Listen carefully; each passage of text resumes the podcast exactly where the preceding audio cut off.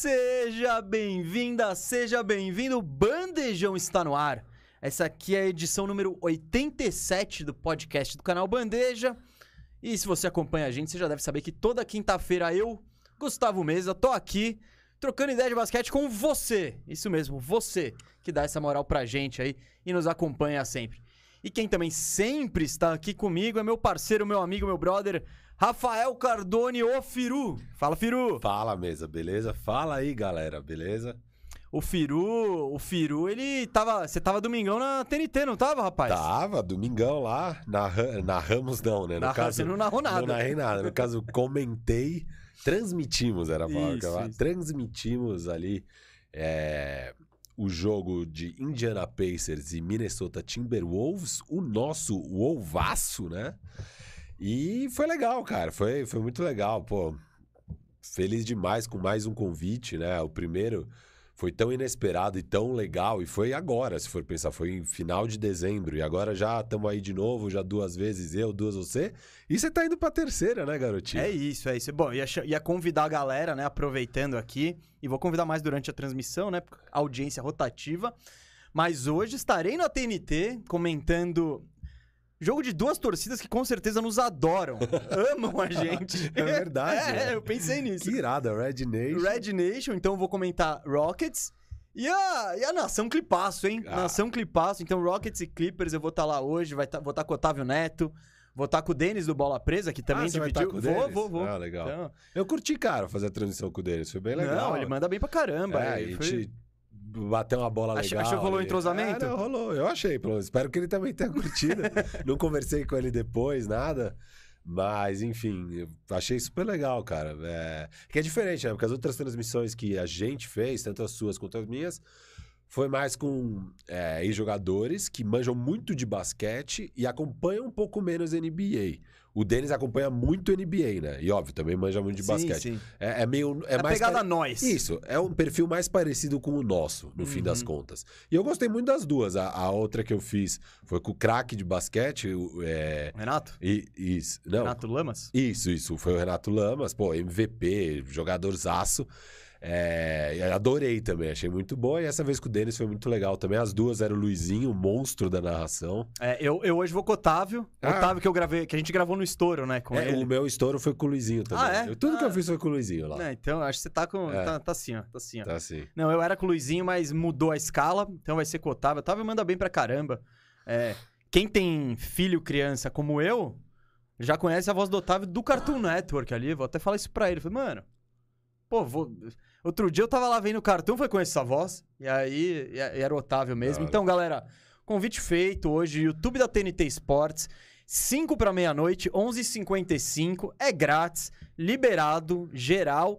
E acho que vai ser um jogo bem interessante aí. Dois times em pegadas diferentes na temporada. É o, é o Rockets no tank, né? Pelo menos deveria estar nessas.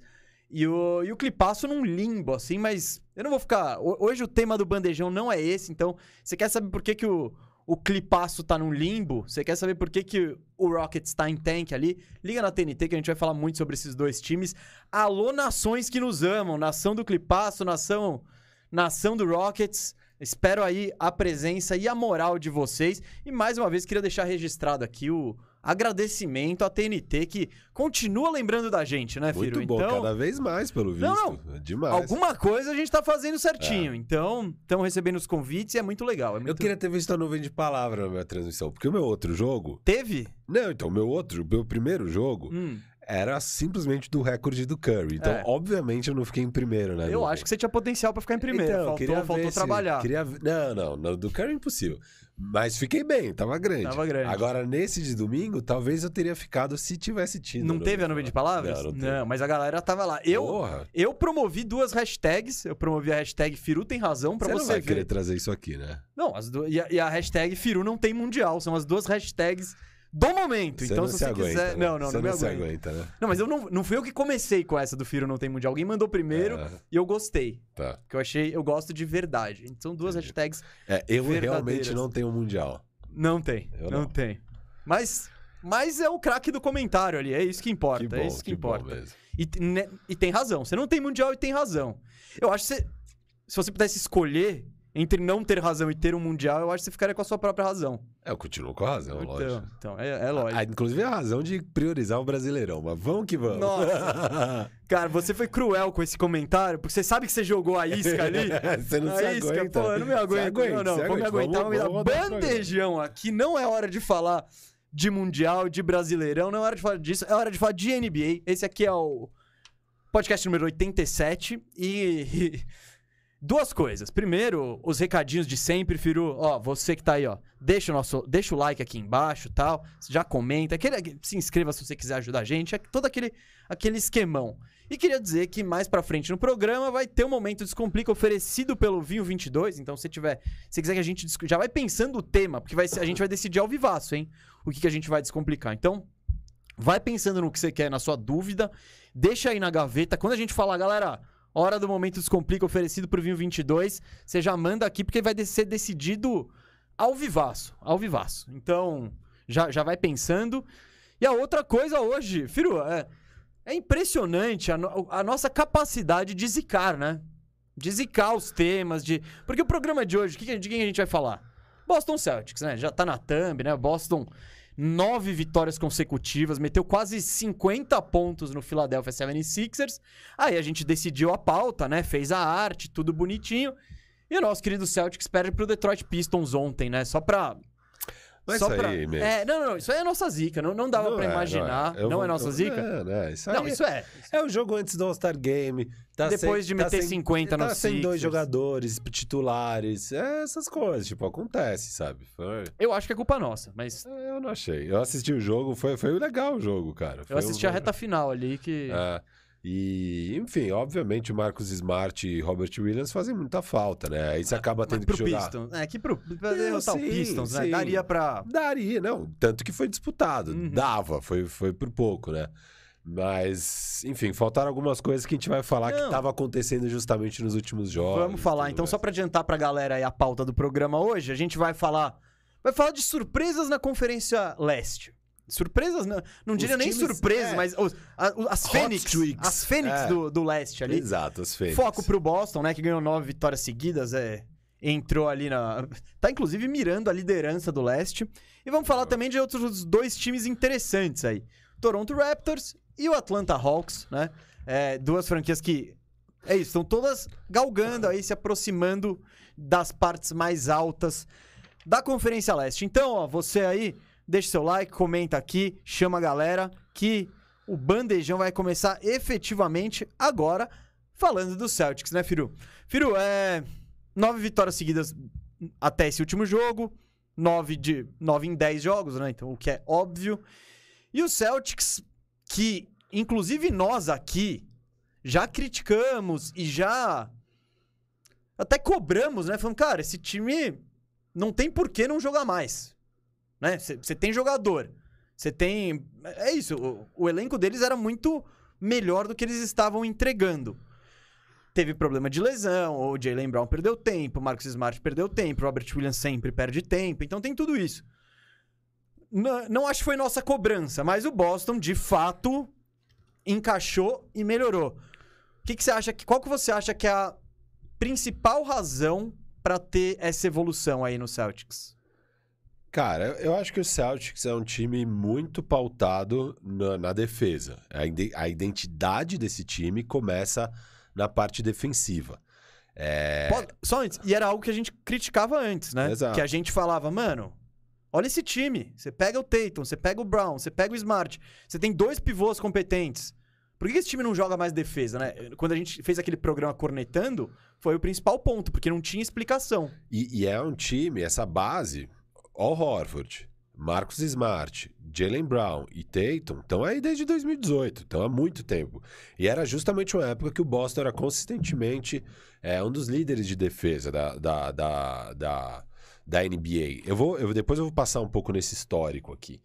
É, mas é um time que finalmente se reencontrou aí defensivamente, né? Eu acho que eles estão jogando. é, Já são o segundo melhor time de defesa da Isso. temporada. É, e teve essa virada grande na virada do ano, né? Você pegar o recorde do Boston no ano passado foi 17 e 19. Então eles, eles terminaram o ano como um time abaixo de, 500, de 50%, abaixo de 500, que é o que eles falam lá, né? É um time perdedor, no caso. E agora eles estão com as mesmas 17 vitórias já em 2022, mas em 24 jogos. É 17-7. Então de 17-19 agora 17-7. Essa sequência aí que eles estão 11-2, né, 9-1, enfim, como você quiser falar. Mas uma sequência muito forte.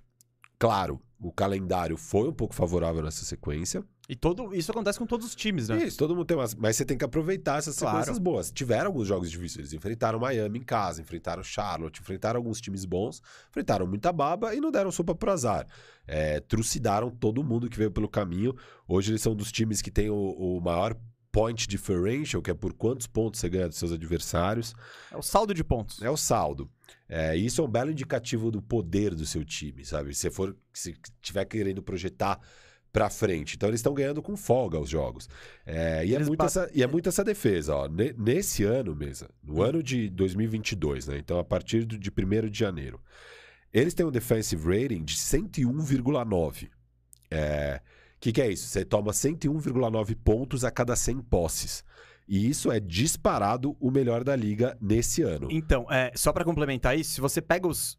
Eu não, eu não vou nem falar os 13 jogos, porque esse cálculo não leva em conta a derrota 23, de ontem. eu tô pegando os 23 Não, não, jogos. então, é. se você pensar nos 12 últimos, tirando de ontem, o defensive rating do Boston é 94. É, é absurdo. E o segundo colocado na lista, nesse período, claro, é o OKC com 105. Então eles têm a 10 diferença do primeiro pro segundo nesse período é a mesma diferença do segundo pro 28º. Então pra você ver o domínio que o Boston tá tendo nesse período. E isso é uma amostragem um pouco menor, de 10 jogos, né? Mas 10 jogos é, é um oitavo da temporada. Então é, é bastante também, não é tão pouco. Não é que, ah, pegamos quatro jogos e nesses quatro jogos eles dominaram defensivamente. Não, o Mesa tá falando de 10 jogos e eu pegando o recorte, a mesma coisa que você fez, mas eu peguei o recorte desse ano, Mesa. Esse ano, o defensive rating dele estava em 101,9 antes da partida de ontem. É, o segundo colocado nesse ano é Dallas com 105,4 e o terceiro é Memphis com 108,4. Então tem um salto ali pro- do segundo pro terceiro, um salto gigante do primeiro pro segundo.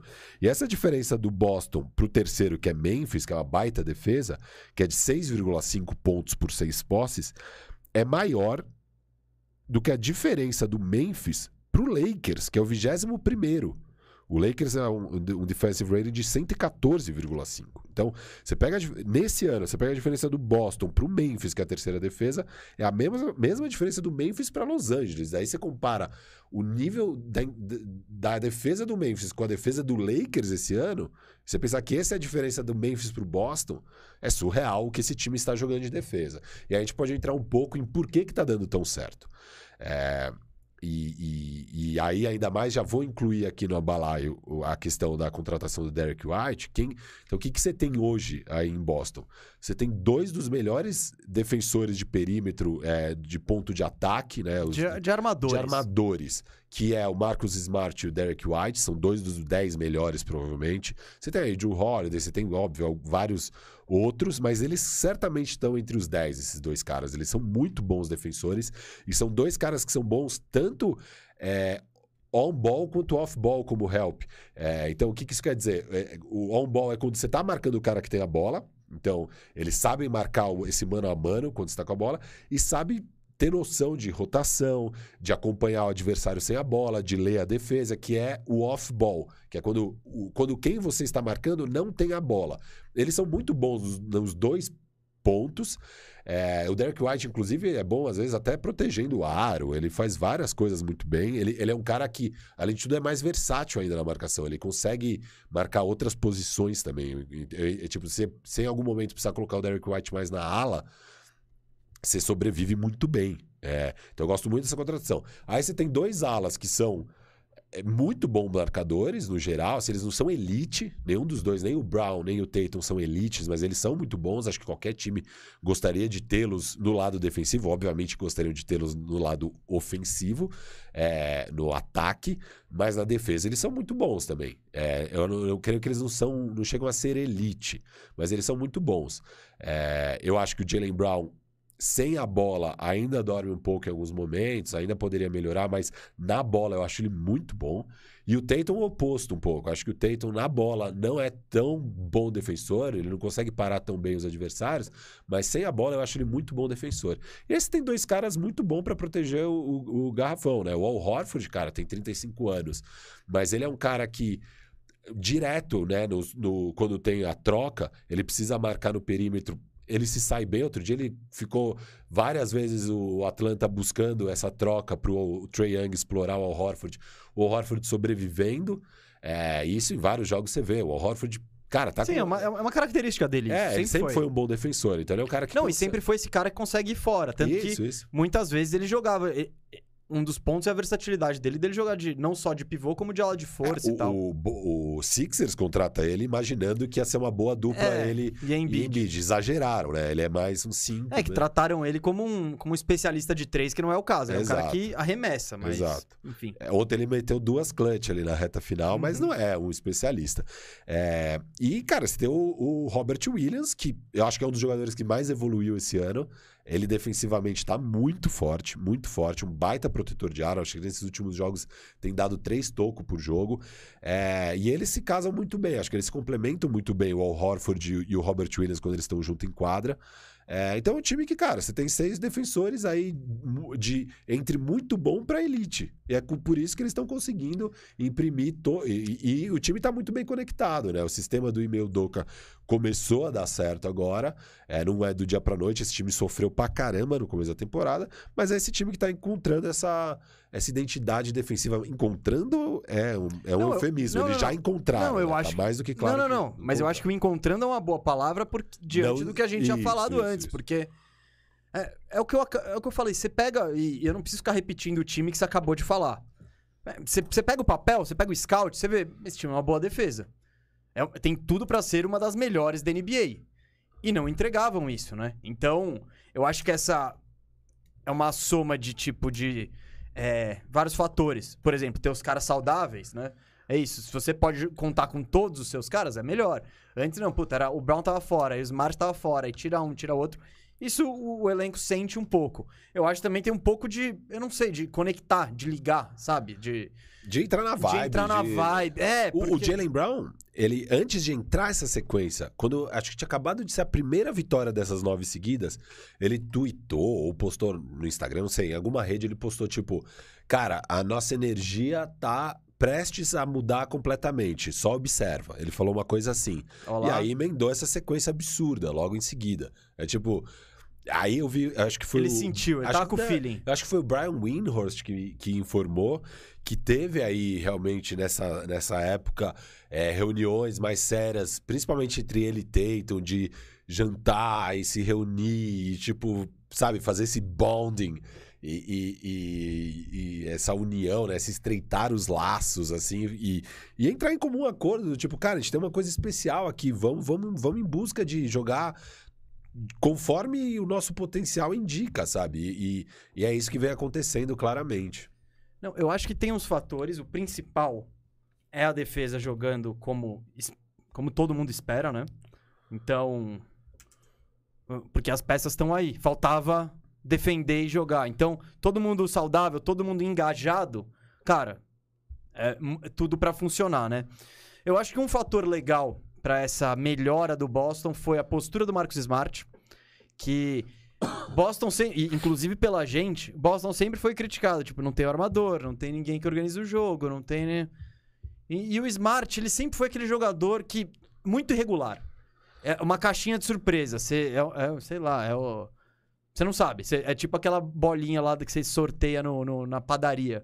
Você não sabe o que vai vir dentro. Ele. Então, tem jogos que ele, ele mudava entre. Putz, esse é o jogador. Como esse cara não é um All-NBA? Como esse. Pra um. Nossa, olha esse arremesso. Nossa, olha essa tomada de decisão. O Smart, ele ficou um tempo fora por lesão. E quando ele voltou, parece que ele voltou. Ele perdeu ó, seis jogos por lesão. E ele voltou com uma pegada, eu senti, mais de organizador, mais de. Parece que ele ouviu todo mundo criticando e falou: não tem armador? Como assim não tem armador? Eu sou armador. E ele, enfim, ele tava, ele, ele tava entregando mais. E isso essa peça, porque a gente já sabe como o Brown é, como o Tatum é, que são caras que eles, eles fazem muito bem o deles. Eles não são especialistas em ajudar o próximo, né? Eles, eles, eles criam muito bem pra si mesmos, mas eles não criam nada pros outros. É, então, e é E- tipo. e, no começo da temporada. Não, não, pode falar, Continua. pode falar. Mas no começo da temporada, a gente criticava muito eles pela falta. É um time que não dava assistência. Inclusive, quando a gente faz o Bandeja Bet, que é o nosso programa de sextas-feiras, às duas da tarde, a gente nunca aposta em over assistência pro Celtics, porque é um time que não dava assistências. E agora eles melhoraram drasticamente nesse período. Eles eram 25, sei lá o quê. Nessa sequência recente, eles são o sétimo time que mais dá assistências. E isso é uma coisa que também me remete àquele Celtics de antigamente, de 18. Porque o que, que era aquele Celtics pra mim, que eu gostava muito de ver jogar? É aquela primeira temporada do Tatum, que é a segunda do Brown, que o time Com o Rozier. encaixa. É, que o, o- isso, que o Hayward e o Kyrie chegam, o Hayward machuca no primeiro jogo, o Kyrie perde a reta final e perde os playoffs. É, cara, é, o time tinha uma identidade que era defesa forte e no ataque é, movimentando a bola. Eles movimentavam muito a bola. É, muito passe, tipo, entrava no garrafão, toca pra fora, entra no garrafão, toca pra fora e vai girando até achar um arremesso fácil. Isso tinha sumido completamente ano após ano desse time. É, e, e agora também tá voltando. É, e acho que a chegada do Derek White vai ajudar muito nisso aí também. Eu, ah, é até um assunto que eu queria falar. Então, eu acho que É. essa melhora. O Derek White. Eu acho que ele não. Não dá pra falar que ele é a razão da melhora, porque o time já tava em Não, alta. não, o time já tá não, em não, alta. É. Eu sei. Só que aí, a gente fez a- semana passada o bandejão das trocas, né? E, e a gente, eu e você, elogiamos muito a adição do Derek White. Te achou perfeito. né?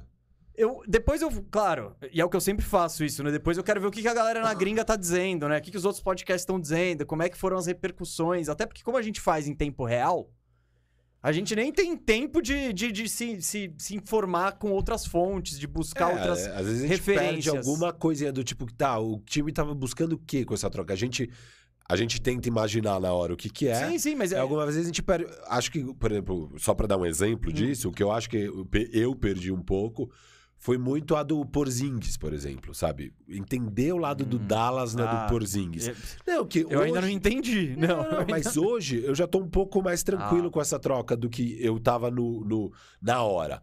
É, mas a maioria das outras eu tô bem com o nosso não, não, take do ao vivo. Não, a do assim. Porzingis é. Não, eu não tô. Eu não tô bem ainda. Não, não, eu tô bem com o nosso take. Não, não, e eu não tô bem com o que o Dallas fez ainda. Tipo, É, não. eu ainda considero injustificável, assim.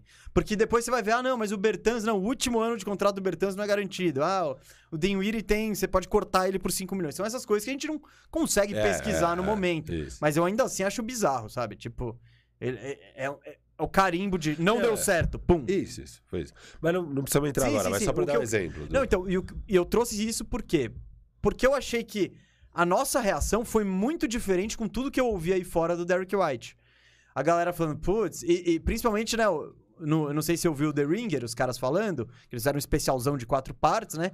E a maioria lá, o Bill Simmons é Boston, todo mundo é Boston. O Bill Simmons, ele tava do tipo, pô, esperava que meu time fizesse alguma coisa. Eles viajam. Sabe? E, e- e a crítica maior foi: White e o Smart são redundantes.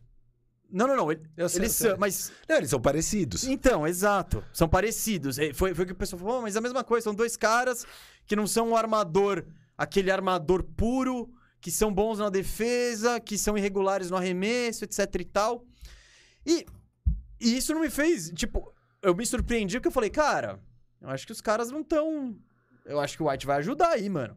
Porque ao mesmo tempo que eles são redundantes, são redundâncias boas. Você tem duas- dois caras altos na posição 1 e 2. Não são redundâncias tipo, os dois precisam da bola loucamente e tal. É tipo, meu. É, então. É. Nossa, E os você- dois são bons defensores. Meu Deus, o que, que a gente vai fazer? Os dois defendem bem com e sem a bola. Meu Deus, o que, que a gente Não. vai fazer? E é isso, e tipo, porra, Ele- um deles tá mal, você você põe no banco, você tem o outro. Aquela coisa, com o Smart eu falei, ele, ele melhorou muito de- desde a lesão, e nesse, principalmente nesse ano, né?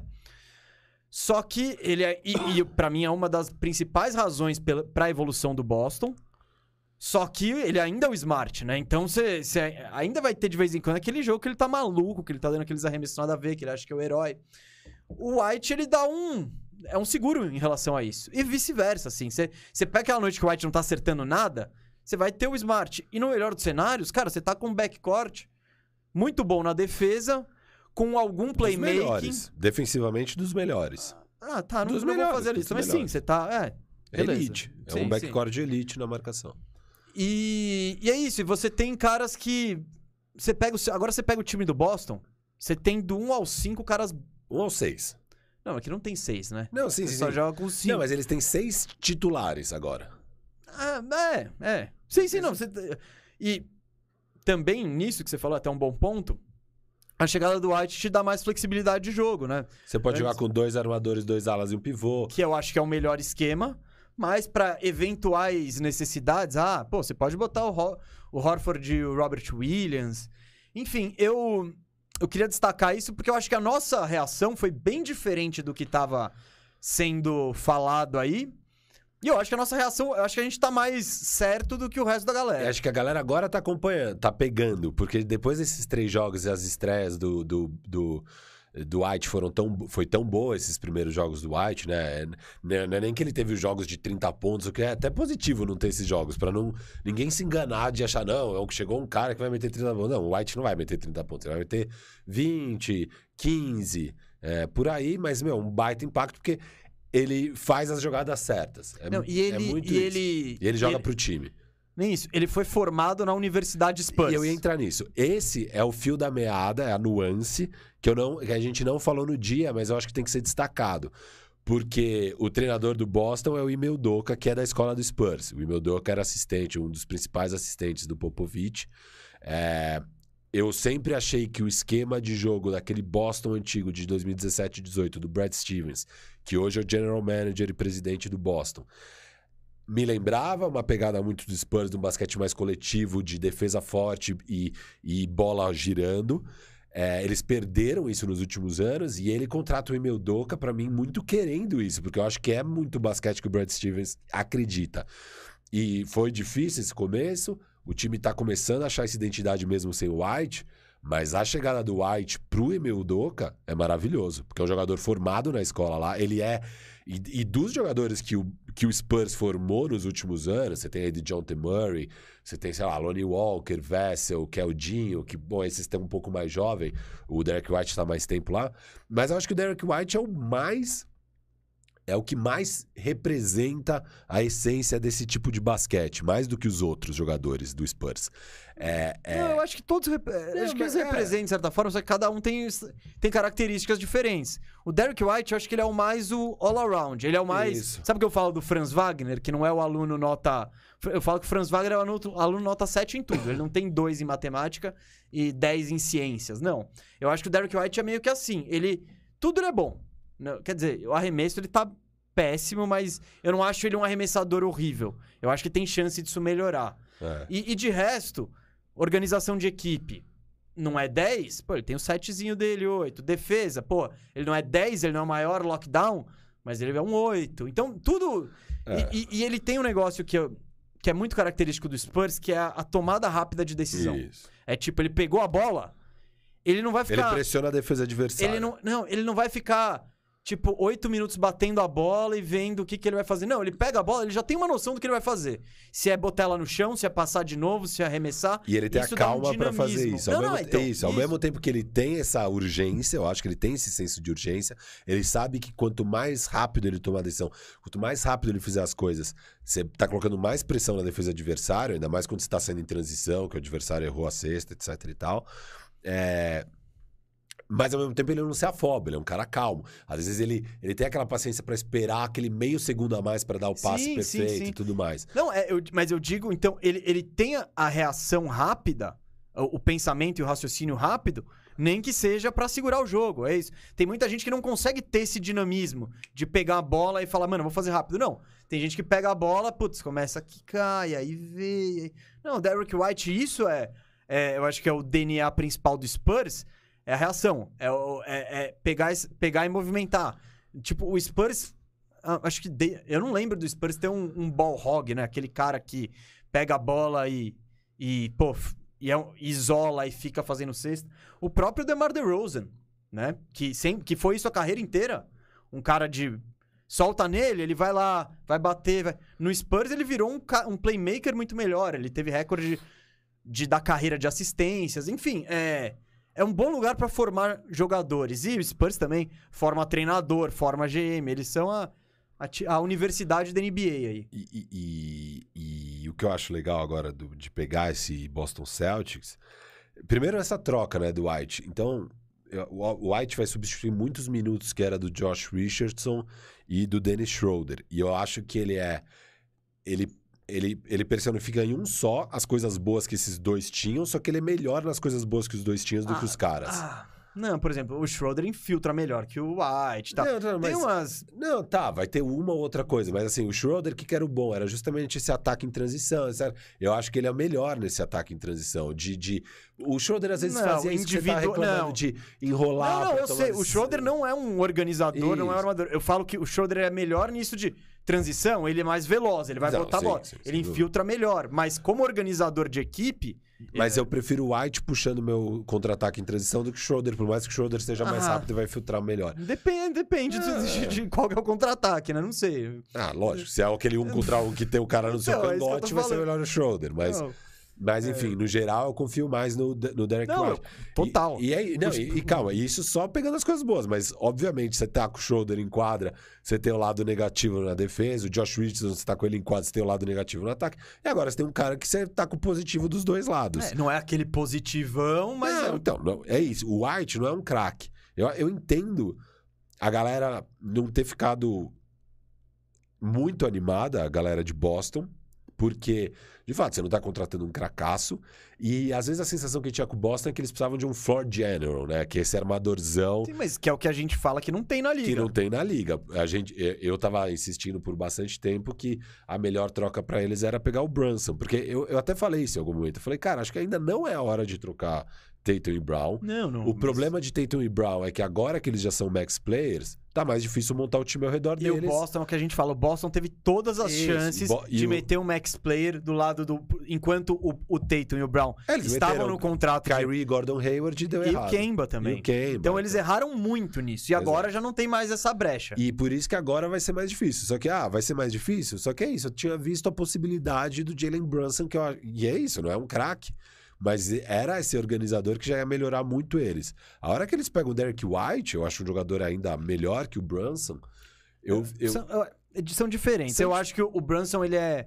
Não vou dizer infinitamente melhor no ataque, mas ele é consideravelmente melhor no ataque. na- nessa capacidade de transitar na defesa, de o arremesso dele é melhor. Ele é um jogador ofensivo muito, eu acho, consideravelmente melhor. Só que na defesa, o Brunson ele tem o seu tamanho, assim, É, então. e uns 20 quilos a menos. Então, tipo. Ele, ele- é difícil ele não, ele não ser uma debilidade. Ele não é que nem os baixinhos. Você pega, tipo, o Gary Payton, segundo, o Bruce Brown, que são caras que são baixinhos, mas eles são fisicamente absurdos. O Brunson não. Ele não salta muito, ele não é excessivamente rápido. Tem um belo de um QI de basquete.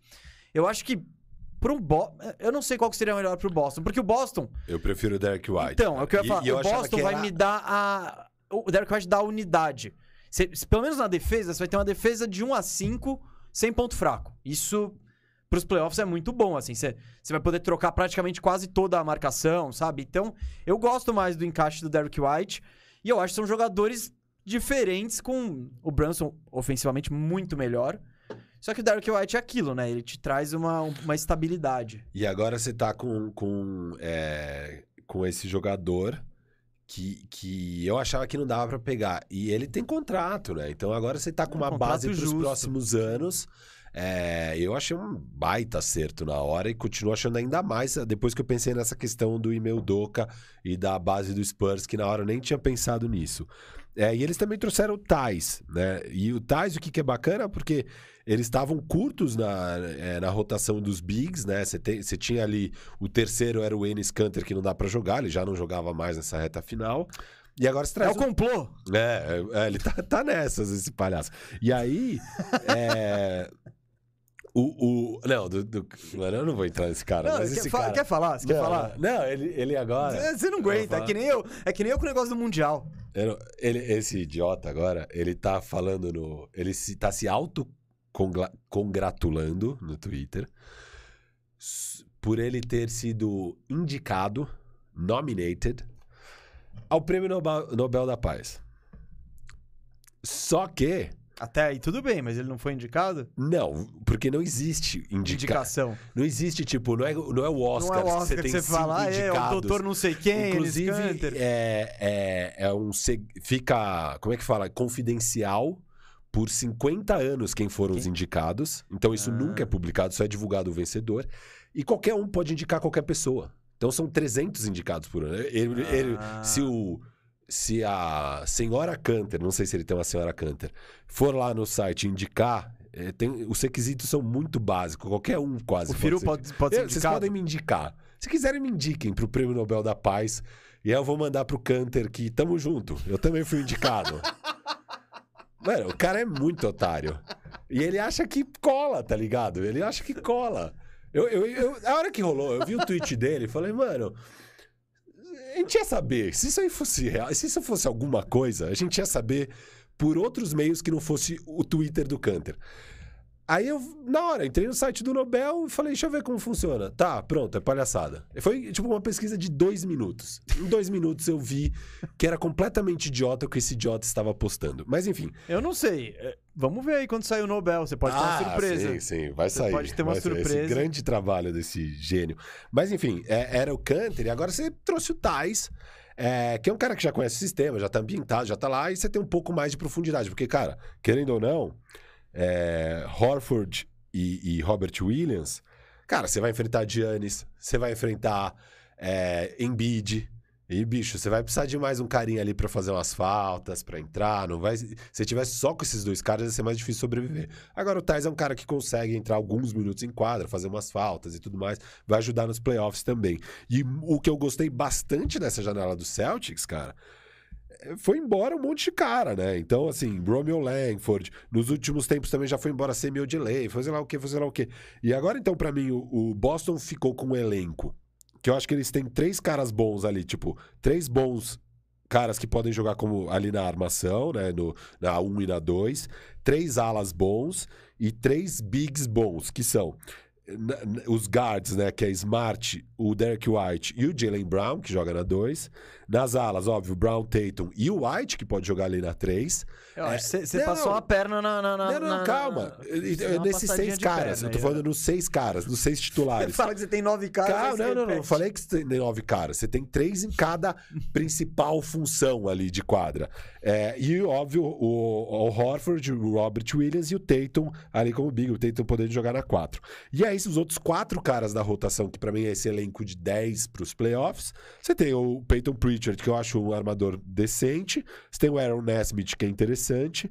E você tem o Grant Williams, que virou um especialista de três. É absurdo o que esse cara tá chutando. Na defesa, e bom tá jogador na 44%. Gosto três. bastante do Grant Williams, desses aqui é o meu preferido. É, para mim ele é Não, o acho que sétimo. pro Boston, pra Isso, todo mundo isso. em Boston. Ele é o sétimo jogador. Aí se, se nos playoffs eles conseguirem fazer uma rotação de sete, são os seis mais o Grant Williams. E aí você ainda tem o Thais. Então você fechou um núcleo de 10 e você não vai mais ficar jogando com jogadores ruins em quadra.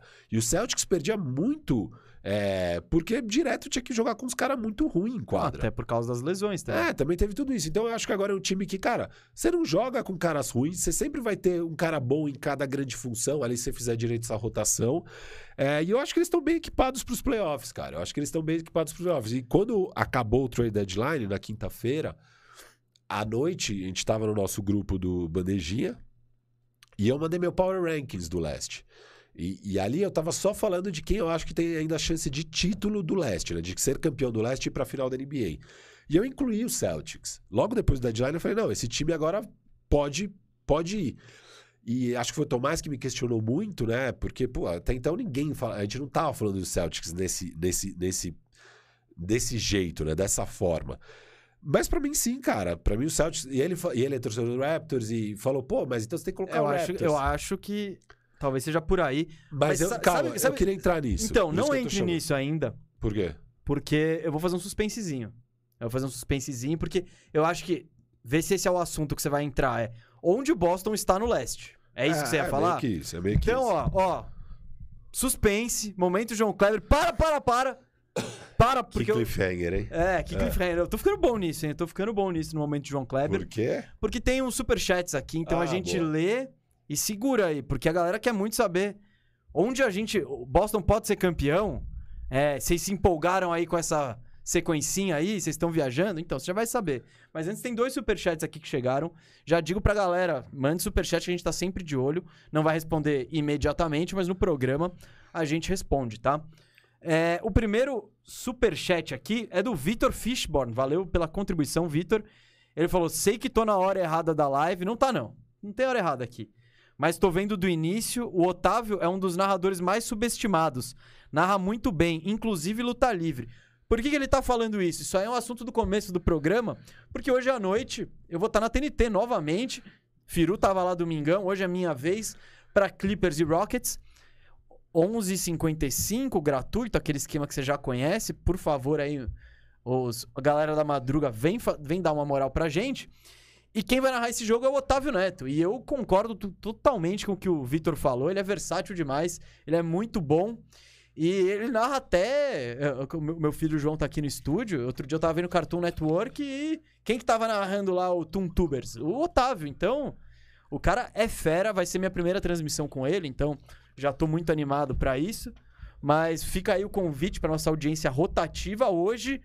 11h55, Clippers e Rockets na TNT. Eu vou estar tá nessa com o Otávio e também com o Denis do Bola Presa, tá? Então, por favor, galera, agradeço o Vitor até por ter dado o gancho para eu reforçar o convite. E o outro superchat, Gabriel Mendes, tirem um tempo, obrigado pela contribuição, tirem um tempo para falar mal do Knicks. O que você quer falar mal do Knicks? Você tem pouco tempo. Cara, eu tenho dois jogadores no Fantasy jovens, novatos, né? Um é o Josh Giddy e o outro é o Cam Thomas, e os dois arregaçaram com o Knicks nos últimos jogos, assim. Não, foi, é, o Knicks é campeão em dar o career o, high. Isso. Eles tiveram ali naquela fase, acho que em novembro, dezembro, que, pô, é, é Zach Nage teve o career high dele contra eles. É, puta, teve tanto jogador que teve o career high, e agora essa fase está voltando aí, a todo mundo ter o career high. É uma derrota lamentável ontem, né? Eles, de novo, eles já tinham estourado uma vantagem de uns 20 e poucos pontos no, no, há dois jogos atrás. Talvez fosse, foi contra o próprio KC, não tenho certeza. E agora, ontem, contra o Brooklyn Nets, o maior rival, estouram 28 pontos de vantagem. É, é... Não, não, não. Brooklyn Nets sem Kyrie, sem Simmons e sem o, o Durant. O KD, é. então... é. Foi o Cam Thomas. O Cam Thomas arregaçou com eles no último quarto, assim. É, é tipo surreal, não, né? Surreal. Cam Thomas tá te arregaçando, né? Exato. Né? Então, o, o Knicks é, é, é, o, é o adversário dos sonhos de qualquer qualquer equipe, né? Porque, pô, você vai jogar no Madison Square Garden, você tem aquela aura, né, do ambiente, você quer mandar bem lá. E aí, do outro lado, você tem esse time do Knicks que adora desperdiçar uma vantagem aí, então... É, e o Guiri falou, ah, eu amo, amo o Madison Square Garden. O, até o Guiri tirando onda, pô. Eu amo o Guiri, mas pô, veja bem, o cara tá no primeiro ano. Meteu 28 pontos lá, um triplo-duplo de 28 pontos. Eu ia falar do Guiri mais tarde, eu ia puxar só um, só um salve aí pro Guiri, que o cara já. Me... Terceiro triplo-duplo seguido dele ontem. Ah, foi terceiro consecutivo? Terceiro consecutivo. Não, ele é muito é, bom. Pro o problema novato... dele é que o arremesso dele é horroroso, né? É, é. e contra o Knicks estava caindo tudo. É impressionante. Sim, sim. 28 pontos. É, ele precisa melhorar muito o arremesso, mas é impressionante o, o a leitura de jogo que esse cara ah, tem. Mas é um isso a gente já vem falando. É. É. Ele e... tem o gene do passe. Ele... Eu não sei se foi nesse jogo que ele deu uma assistência, cara. Que ele. Eu acho que foi. É, foi, foi contra o Knicks, não sei se você vai lembrar. Ele infiltra, ele dribla o cara, bate para dentro, aí ele encontra o pivô, né? Bem protegendo a cesta. Ele gira e no meio do giro ele dá um passe quicado pro cara que tá do lado dele. Você lembra dessa jogada? Não sei se você eu viu. Eu acho que eu vi nos highlights. Mano, é tipo. Porque eu não assisti nada desse É jogo. de um grau de dificuldade absurdo, assim. E você fala, caramba, esse maluco é novato. É isso. Esse maluco com arremesso. Ah, um arremesso é... razoável, não tô nem. É porque é, o arremesso é, dele é. é não, e, e é a gente já viu, pô, já viu um dos arremessos mais feios dos últimos anos e ruins que era o do Lonzo Ball, virar um bom arremesso. Então, se ele tem uma trajetória parecida com a do Lonzo em termos de arremesso, é um cara aí pra, sei lá, não tem, não tem limite pro quão bom ele pode ser. Calma, ele tem 19 anos. Não, não, não. não, mas não tem limite. Não tem, não tenho como falar, ah, é um cara que pode ser All-Star. All-Star talvez seja pouco para ele. É, All-NBA, pô, talvez ele seja um cara que briga por MVP, não sei. Não sei, porque ele é um cara que tem potencial para ser, sei lá, esse 20-10-10 é um armador alto, eu adoro. Armador quando é alto igual ele, pô, tem uma vantagem Sim, absurda. Olha a defesa por cima. É, né? e é uma leitura de jogo que, cara, para um moleque de 19 anos é completamente absurdo. Sim, mas é. Esse era o pacote dele. É. Então ele tá sendo bem melhor cenário do que todo mundo e, previu. Isso, ele tá, ele tá meio tipo. quando alguém pensava, não, o que, que é o melhor que ele pode fazer no primeiro ano? É isso. É. E, e tá fazendo exatamente o melhor, o que é muito raro. É absurdo que o Guiri tá jogando em 19 anos, cara. 19 anos. é muito sim. surreal. Não, é. é Pô, muito surreal. É, é o que a gente fala bastante aqui. Esse draft é muito legal. Eu só sei que você tirou esse momento de falar do Guiri só porque ele tá no seu time de fantasy, né? É um Eu dos comecei poucos. falando do Fantasy, né? Que é, Guiri e Cam Thomas. E, e- Mas não, não. É, é que é, realmente eu, eu anotei três coisinhas além da nossa pauta pra dar um salve, assim. E uma era o Guiri, porque tem que mencionar as coisas especiais que estão acontecendo, assim, na liga. É, depois eu falo das outras. Mas acabou o superchat? Calma, acabou o superchat, eu tô aqui só. Eu tô. O João tá aqui no estúdio comigo. Acabou a bateria do videogame, ele vai pegar aqui o iPad. Cuidado com os fios, filho. Isso. Cuidado, cuidado na hora de voltar. Cuidado na hora de Isso. voltar. Garoto. O, o Ju- Missão, missão cumprida com êxito. Ufa. João que passou por um susto, né, João, recentemente, né, João? É, é, tem que fazer uma pequena endoscopia aí, mas. Não é colonoscopia? Não, colonoscopia era se, se tivesse. Se tivesse que problema. fazer. É, mas, Ah, foi, não. mas foi tudo bem, foi tudo bem, né, filhão? Joia. Ele engoliu uma moeda, cara. Shhh. Ô, É. não é pra ficar falando. Ah, não? Não, né? Ih, falei pra algumas pessoas Falou agora. pra algumas pessoas, mas tá tudo Tá, bem. tudo tá bem, tudo desculpa. bem, mas deu tudo certo, né, filho? É, mas isso fica aí. de- Você tem Não, não, um fica, filho? fica. Você tem um filho? Cuidado. Eu- Eu peguei e mostrei na hora pra Tereza o raio-x. Falei, ó, você para com essas coisas de ficar colocando coisa na boca, porque, ó, Não. ó o que acontece. O João, ele foi um exemplo da vacina, né? É. Né, filhão? Do que fazer. O que fazer quando você tem que tomar vacina. E ele foi um exemplo também. Agora, agora eu quero elogiar meu filho aqui. Que ele, ele engoliu a moeda, né? Que a gente falou, pô, mas acontece com as crianças. Só que daí em diante ele foi absolutamente perfeito. Ele Exemplar. avisou a mãe, aí fomos no hospital, ele, pô, fez todos os exames, receitaram pra ele um- uma geleia de fibra sabor ameixa, que era horrorosa. Ele tomou a geleia inteira, né, João? Cara dele aqui. E no hospital se comportou perfeitamente ali, teve internação, tudo. Então foi. Acontece, hein, gente? Acontece, tomem cuidado aí. Fica, dá, dá esse exemplo aí do João pra você que tem filho pequeno, filho pe... Fala, meu, não pode botar as coisas na cabeça, senão vai. Na, na, na- Na boca. boca, senão vai ser um trabalhão pra tirar de dentro. Né? Mas tá tudo bem, né, filho? Tudo Fala, falam tudo. Grita aí. Grita tudo. Viu? Tá Boa. tudo bem. Espero que vocês tenham ouvido. Espero que essa- vocês tenham ouvido, mas muito Cara, orgulho desse menininho aí. Eu, eu vou depois, só É. pra o cara. é, eu esqueci o nome do, do- de quem mandou o superchat do Knicks. Depois, no finalzinho dessa Gabriel. pauta toda do leste, eu vou mencionar alguma coisa do Knicks, mas eu vou deixar pra aquela hora, tá? Ô, Vamos lá. louco, ô, louco. Ah, bom, Podemos voltar aqui? isso que eu ia falar. Então, falando de o Boston momento, momento João Kleber, ele acabou porque agora é a hora da gente responder a pergunta que você quer que a gente responda. Esse Boston Celtics é quente? Dá pra confiar no Boston Celtics? Será que ele vai buscar a liderança do, do leste? Porque ele tá a quatro jogos e meio do líder Bulls, assim. O Bulls tá com 38 vitórias, o Celtics tem 34. São quatro jogos e meio de diferença. Firu, e aí, qual é que é a desse Celtics? Você bota fé ne- neles pra quê esse ano? Olha, foi o que eu falei. Assim que acabou o deadline, e a gente estava então ainda no meio dessa fase de nove vitórias seguidas, tinham sido umas quatro, cinco vitórias. Eles adquirem o Derek White o Tice, se livram um monte de jogador pereba que atrapalhava o time. Eu acho que fica uma coisa muito mais concisa, um time com uma identidade que eu gosto mais. E eu olhei pra isso e falei, cara, pra mim esse é um time que pode levar o leste. E aí vocês se exaltaram, falaram, não, mas você vai falar dele, tem que colocar o Toronto, tem que colocar o que. Eu falei, não. Pra mim, eles estão. Eles de fato têm uma chance, não, é, não são favoritos. Pra mim, o favorito é o Sixers.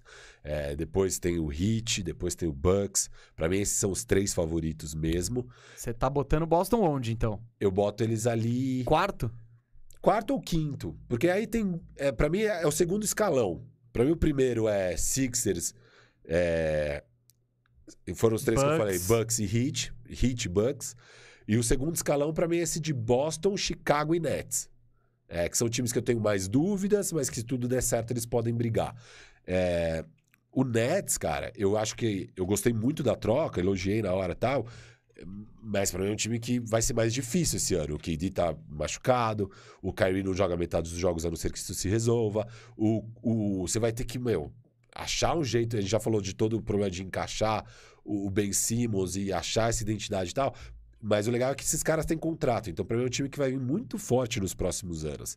Esse ano, eu tô um pouco mais reticente com o Nets. Eu tô muito é, confiante pro Nets pros próximos anos. Esse ano, um pouquinho menos. Então, não, não vem comentar que eu sou hater tal. Não, é que esse ano é um pouco mais difícil por todas essas questões. Óbvio, se tudo der certo, esse é um time que absolutamente pode ser o campeão do leste. Mas então, para mim, o Boston tá meio ali em quarto, cara. É, e aí o, o vieram, pô, mas você vai colocar Boston, tem que colocar Toronto, tem que colocar o Cavs. Porque o Cavs também é muito forte defensivamente e tal. E eu acho que não. Porque eu acho que Toronto, Cavs, esses times têm menos experiência. A gente tá falando de Boston Celtics, que esse core já bateu três finais de conferência. É, e aí eu vou pegar um pouco do histórico aqui do, desse, desse Boston Celtics, né? Então, em 16, 17, na temporada 2016, 17, é a primeira temporada do Jalen Brown ali no time. O Tatum ainda não tá no time, mas tá o Al Horford, tá o Marcus Smart e tal. E eles vão pra final da conferência, perdem de, em, em cinco jogos pro Cavs, um 4. É, nessa temporada eles eram o 13 terceiro time defensivamente. É, é, foi meio surpresa eles chegarem na final. Foi, foi, foi. Foi bem surpresa eles chegarem na final. Ano seguinte, já é o segundo ano de Jalen Brown, que naquele primeiro ano, o Jalen Brown jogava pouco, na verdade. Foi uma escolha bem questionada no primeiro ano. Ele, ele foi a terceira ou quarta escolha. Isso, e foi muito questionado. Todo mundo criticou sim, sim. o Celtics. É, é, e, a, e aí no ano seguinte, ele dá um salto de produção, é o rookie year do, do Tatum, o Tatum arrebenta, e aí você tem esse timaço, que era para ser ainda melhor, com o Kyrie Irving, Gordon Hayward, só que o Hayward machuca no primeiro jogo, o Kyrie machuca na reta final, eles vão para os playoffs sem os dois, e conseguem muito bem. E esse time era o quê? Era a melhor defesa da NBA. Eles eram o primeiro, o time líder em defensive rating da NBA. Eles levam o Cavs a sete jogos. É, e era um baita de um time. Foi por detalhe que eles não ganham o leste. E eu vi entrevistar esses dias agora do, do Marcos Smart no programa do JJ Redick, né? E ele fala que. E, e, bom, óbvio, mas assim, é, o, o JJ Redick tava perguntando de, pô, e vocês já tiveram várias idas boas nos playoffs e tal. Qual, qual é o ano aí que você acha que tá, bateu mais na trave? E ele fala desse ano. Ele fala, cara, eu acho que a gente tinha ganhado o Golden State Warriors. Se a gente passa pelo. Para mim, o mais difícil ia ser o Cavs. Se a gente passa pelo Cavs, acho que a gente ganha do Golden State Warriors. Só é tô meio, falando. Não, eu sei, né? Só é meio. é meio... Não, não, só tô falando o que ele trouxe aqui como curiosidade. Eu nem, não é nem que eu concorde ou não eu discordo. Eu só quis trazer como curiosidade, mas era um timaço, assim. E, e timaço em termos de quão bem eles jogavam basquete. E é esse Celtics que eu gostava. Muito movimento de bola, uma defesa muito forte, uma identidade muito clara, com aquelas duas super estrelas brotando, né? E é um time que surpreendeu demais de conseguir Nada Nada como você trazer o Kyrie Irving no ano seguinte, né? Pra jogar sua química Exato, no buraco. Aí, seguinte... você traz o Kyrie Irving, você mata o Rozier, né? Que o Rozier ele aparece nos playoffs como... Ele vira o Scary Terry naqueles playoffs. Isso. No ano seguinte, ele assume um papel totalmente coadjuvante, né? E fica evidentemente incomodado com isso, né? Porque, tipo, porra, é beleza. e o time joga e aí, bom, a gente sabe como foi a experiência Kyrie em Boston. Exato. Então, o que que aconteceu? É, 16, 17, é, já tinha o Rozier, mas quem realmente liderou ali era mais o, o Isaiah Thomas, né? Que foi, acho que foi em quinto na corrida por MVP, jogou uma bola desgraçada naquele ano, é, e, e é o ano que eles perdem em cinco jogos. No ano do Terry Rozier, eles perdem em sete jogos pro Cavs, e é o ano que o Marcus Smart Sim, é acha esse, que eles poderiam é, ser campeão, que é o ano do Scary Terry. No ano seguinte, o Kyrie fica saudável e joga. A defesa cai brutalmente, mas também é o ano que o Horford vai embora. O Cavs faz uma série de mexidas ali no time. O Cavs não, o, o... Celtics. Celtics faz uma série de mexidas no time. A defesa piora, eles são o sétimo time em defesa na, na, na NBA, que ainda é bom, mas não é mais elite. E eles caem na semifinal em cinco jogos pro Bucks. Eles perdem na semifinal, não chegam na final de conferência. Kyrie Irving vai embora. O time melhora defensivamente. É um time que na temporada 19 e 20 é o quarto da NBA. E eles vão para a final ali na bolha contra o Miami Heat. É, a série semifinal contra Toronto é espetacular. Não sei quem lembra, mas é uma série que foi pro jogo 7. Foi decidida na reta final. Inclusive o Marcos Smart dá um toco absurdo no Norman Powell ali, que é animal aquela jogada defensiva. E eles vão para a final e perdem seis jogos pro Heat. Eles conseguem dar trabalho pro Heat. Então é um time que aí bate três finais três finais de conferência. E aí no ano é, seguinte, 2021. A série do Hit não foi. Não, o Hit acho que ganhou com certa tranquilidade. Mas. É, sim, mas foi pra seis Não, não, jogos. Só do cara chegar. Só do time chegar na final. você- É o primeiro ano do Kemba, né? E aí, 2021 foi esse ano que deu tudo errado pro Boston Celtics. O time é, parou de passar a bola, perdeu toda a identidade, tanto defensivo, que eles viraram o 14 time da NBA em defesa, é, quanto no ataque. Um time muito focado em ISO, né? Eles vão pro play-in, eles classificam via play-in e tomam pau do Sim, Nets. é, o né? Celtics, é o Celtics que a gente corneta. Criticou, isso. Isso, que a gente E que era do começo dessa temporada. Sim, sim, então. É esse Então, Celtics que a É, gente. é esse Celtics que vem. Então, eles, teve essa, eles tiveram essa trajetória de criar essa identidade de defesa e muito passe para virar um time muito focado em ISO e uma defesa medíocre. E começou essa temporada ainda assim, e agora vai reencontrando aquele antigo Celtics que eu gostava de ver. O- Esse Celtics, por sinal, só queria destacar que toma de em cinco jogos do Nets. Isso que eu, eu queria falar eles sobre tiveram isso esse azar danado de, De- ser foi a única equipe que pegou o Big Three. é o único, o único time da história. história. que enfrentou o Big Tree. Foram arregaçados pelo Big Tree.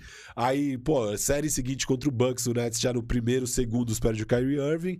Depois já perde o Harden. Não, não, não. O Kyrie ele se machuca contra Ah, o não, não, Celtics. É, que ele torce o pé. Isso, eles... E aí o Harden perde o primeiro, primeiro jogo, jogo, e aí o Kyrie volta no, no Não, decorrer. o Harden volta. Ah, isso, isso. Harden volta manco. Aí são os no jogo exato, 6 exato, e 7. exato. É isso. Mas, Mas, enfim, os dois, ele- mas eles não conseguiram, eles só conseguiram contar com um deles. é, só o Harden É. e pouco. E, é- e pouco e mal, né? Quebrado. É. Ele mal conseguia Não, se pouco mexer. digo, o primeiro jogo contou, mas daí ele se Sim, sim, mas mesmo quando É. ele volta, o Harden volta. Acho que aquele jogo 5. 6 e 7, eu acho. Foi 6 e 7? Acho que Acho ele não volta no seis e 5. Acho que ele volta no 6, que era um must win. Ah, é. Ele, ele joga. A gente até falou, ele joga mal pra caramba, mas, mas, sem ele não, não e ganha. ele joga quase os 48 É. minutos. Joga, sei lá, 40 e tantos minutos. Mas enfim, então esse, esse, esse Celtics, que além de tudo, foi o único azarado de enfrentar o Big Tree, né? O Big Tree jogou 16 jogos juntos, cinco foram nos playoffs contra o Boston Celtics. É, e, e agora, esse time que volta a ter essa identidade, cara. Eu tô gostando muito de ver. E eu acho que. E é, é isso que eu falei no começo do programa, que eu acho que o Brad Stevens traz o e-mail Doca, porque a mentalidade do Brad Stevens é parecida com aquela do Spurs. E ele quer esse time que toca a bola. E você vê hoje o Celtics jogando. O que, que é legal? Nesses três jogos até agora com o Derek White, é quatro com ontem, mas ontem não tava o, o- o Smart, não tava o Robert Williams. E, e isso já perdeu um pouco ontem. Ontem, na reta final, tava muito mais ISO play. Mas é um time que, cara. Mas conforme vai chegando a reta final mas do isso, jogo. Isso pra todo não, time. mas né? tem uns times que mais. É. É, e, o Bo- e essa é a crítica do Boss, que, que quando a Eles situação clutch. Eles aperta, ruins é, eles começam a ficar sem alternativa. Tipo, aí é isso, é, que, é o que a gente criticava. Você solta a bola no Tatum, ele vai ficar batendo, batendo, batendo, e vai dar aquele arremesso contestado de longe. É, eu acho que onde evoluir é aí. É, é, eles precisam aprender a executar mais, não só pra eles, como também pros outros, na reta final dos jogos, assim. Que é, sem, sem dúvida. eu acho que é, é- Mas o que, que eu acho interessante? e se conseguirem, com a defesa boa, com uma, com uma equipe que consegue marcar todas as posições, esse salto pode ser determinante pra você entrar numa elite do leste. É isso. E antes, mesa, é, você olhava pro time, muitas vezes você tava lá com o Smart numa má fase, aí tava um Josh Richardson, ou um Schroeder, ou um Samuel Delay, ou um Romeo Langford, ou um sei lá quem, lá em quadra. E daí, cara, assim. é, primeiro que eles não sabem armar pros outros, beleza, eles têm isso. Só que os outros também não. Então vira aquele ISO que você não tem nem alternativa. Eu acho que agora você vai sempre estar em quadra com cinco caras que sabem jogar basquete, que podem pegar a bola e, sei lá, driblar, né? E bater a bola, e entrar com a bola, sabe? É, então eu acho que já muda um pouco a figura. Eu acho que agora você tem outros jogadores que conseguem armar para os outros. Então, se numa jogada, é, pô, tá dobrado no Tatum, ele vai tocar no White. O White vai conseguir infiltrar e dar um lobby pro Robert Williams. O White vai conseguir infiltrar e dar um kick-out pass ali, um passe é, lá pra fora no corner, encontrando um arremessador. Jalen Brown, talvez, que ou Grant Williams em alguns momentos. Tipo, eu acho que é um time que tem muito mais possibilidades mesmo agora, mesa, sabe? Eu acho que a questão é de possibilidade. Eu acho que sim, eles precisam melhorar na tomada de decisão, eles precisam melhorar as jogadas, o clutch time no geral. Mas eu acho que eles tinham menos possibilidades antes. E agora tem mais. Pelo, pelo próprio elenco tem mais É possibilidades. que, é que a questão era, era a cobrança em relação a mais possibilidades, menos pos- possibilidades. Isso era colocado nas, na conta do Brown e do Tatum, que são as estrelas do time. Então, Beleza, não, mas ao mesmo tempo eles não estavam criando pra quem quer que fosse. Fosse pro Derrick White. Não, eu acho que eles pro- continuam não conseguindo criar, É. mas agora eles podem tocar para uns caras que conseguem criar. E antes, eles, se eles tocassem para os caras, eram os caras que vão perder a bola, que não vão conseguir criar nada pra ninguém. Sim, sim. Não, agora quando você. É isso, você, tá, você tem cinco caras, você põe eles no, no buraco negro ali. Todo mundo sabe saia- jogar basquete. É, sai alguma coisa. Sabe aquilo que a gente fala muito do, do, do Memphis Grizzlies, que é, pô, tenha no seu time caras que sabem jogar basquete, que saibam jogar basquete. E eles sabem, sabe? É, é, é, todo, todo mundo no Boston Celtics agora, principalmente esses seis, sete principais jogadores, sabem jogar basquete. Então deixa de ser uma debilidade. E, e você falou de que você acha que esse é o principal ponto onde ele precisa melhorar. É, é o clutch time, sim, e também precisam melhorar em eficiência no arremesso, né? Porque é um dos times que pior arremessa a bola na, na NBA. Mas, de fato, você pega aí nesses últimos 10 jogos, onde eles começaram a ter esse basquete mais coletivo, o- a- a- teve um salto de, de, de, de aproveitamento desses jogadores. O Marcos Smart tá chutando melhor, o Jalen Brown, que tinha tido uma queda absurda no aproveitamento, voltou a chutar melhor. O próprio Tatum tá chutando muito melhor agora nesses últimos jogos. Então é um time que volta a ter um aproveitamento melhor. Porque você- Jalen Brown, na minha cabeça, é um bom arremessador. Ele tava com números medíocres esse ano. O Tatum, óbvio, ele, ele já tenta arremesso mais difícil tal, ó, vai ser naturalmente menos eficiente, mas estava muito ruim. Agora já tá melhor. E, e você vê o Celtics jogando, é um time que voltou a fazer muito isso, de tipo, cara, é pegar a bola, é, quem tá com a bola, bate pra dentro e chega no garrafão. Que essa é a tática do sucesso pra você quebrar a defesa adversário. É, encostar no garrafão. Encostou no garrafão, as coisas vão se apresentar. E agora você tem caras que têm boa leitura de jogo, bom passe, bom drible. E, e- e então a coisa vai acontecendo, vai fluindo. Então o cara infiltra, dá um passe pra fora. O cara que recebeu o passe de fora infiltra e o, e o o resto se movimentando, girando, que é o que o Emil Douka quer. E aí os caras saem e vai girando. Você faz três vezes isso, você desmontou a defesa adversária, você vai encontrar alguém livre. Seja o, o, o pivô para um, pra um lobby, assim, seja um arremessador de três, ou seja uma situação favorável para um, pra um Tatum infiltrar e fazer uma bandeja fácil, sei lá. Então, assim, eu acho que é um time que tá jogando muito mais correto, então a gente vai naturalmente ver esse aproveitamento subindo. A questão é o quanto eles cons- vão conseguir executar esse tipo de coisa mais no crunch time. Então, minha, minha questão com eles é muito crunch time também mesmo. É muito Sim, crunch sim. time. O que eu acho sobre o que você falou, eu não acho que o. Bom, o salto em relação ao Tatum vai ser essa questão. Eu acho que o Tatum tem que fazer duas coisas mais pra ser um. Porra, o cara vai ser titular do All-Star Game, né? Vamos lá, não é um cara ruim, longe disso. Mas pra ele alcançar o outro nível, são duas coisas. Eu. É criar pros outros caras, né? Ser, ser esse playmaker que. E, e, pô, não é um demérito pro, pro Tatum, tá ligado? Eu, eu falo a mesma coisa do Kawhi, tá ligado? O Kawhi, eu acho ele incrível, ele cria o próprio arremesso, ele vai onde quiser. Mas ele não tem isso de facilitar tanto a vida pros outros. O Tatum ainda não tem. Então, a partir do momento que ele conseguir fazer isso, isso virar um- uma. Como posso dizer? Algo natural no jogo dele, ele vai dar esse salto. E o outro é bater lance livre. É entrar e. Esse cara tinha que chutar 10 lances livres por jogo aí, É. que é algo que ele tem. eh, Acho que até melhorado, assim, mas sempre foi o. É, você, É, tem que- então. você tem que. Porque é uma cesta fácil, né? É Não, cesta e ele, fácil. e ele tem a capacidade. Ele muitas é grande, vezes. ele é forte. Ele... Porque ele também tem a capacidade de meter a bola desequilibrado, pulando pra trás. Então talvez por isso ele não vá pra cima. Mas a partir do ele que ter essa ele. inteligência, Sim, eu acho. de ir, cavar falta no outro cara, respeita, ser respeitado ne- nesse quesito, nas infiltrações. Então, porque, pô, ele mete step back de três? mesmo- Mete. E- Mas, enfim, tem jeitos mais fáceis de botar a bola lá dentro. E numa reta final de jogo, é isso. É, é o jeito importante. fácil. Em geral, é, a- o que a gente reclama que o Boston não cria, porque é isso, você solta a bola isolada no, no Tatum. Ele vai lá, faz o shake and bake dele, tranã, pô, não conseguiu entrar, vai ser aquele step back. Às vezes ele mete, sim, ele tem essa capacidade. Mas tem, tem jeitos mais eficientes de fazer a cesta. Não, só pra falar de outra coisa do Boston, mas Não, só pra, eu queria Ah. falar do, do arremesso manda. livre que você falou.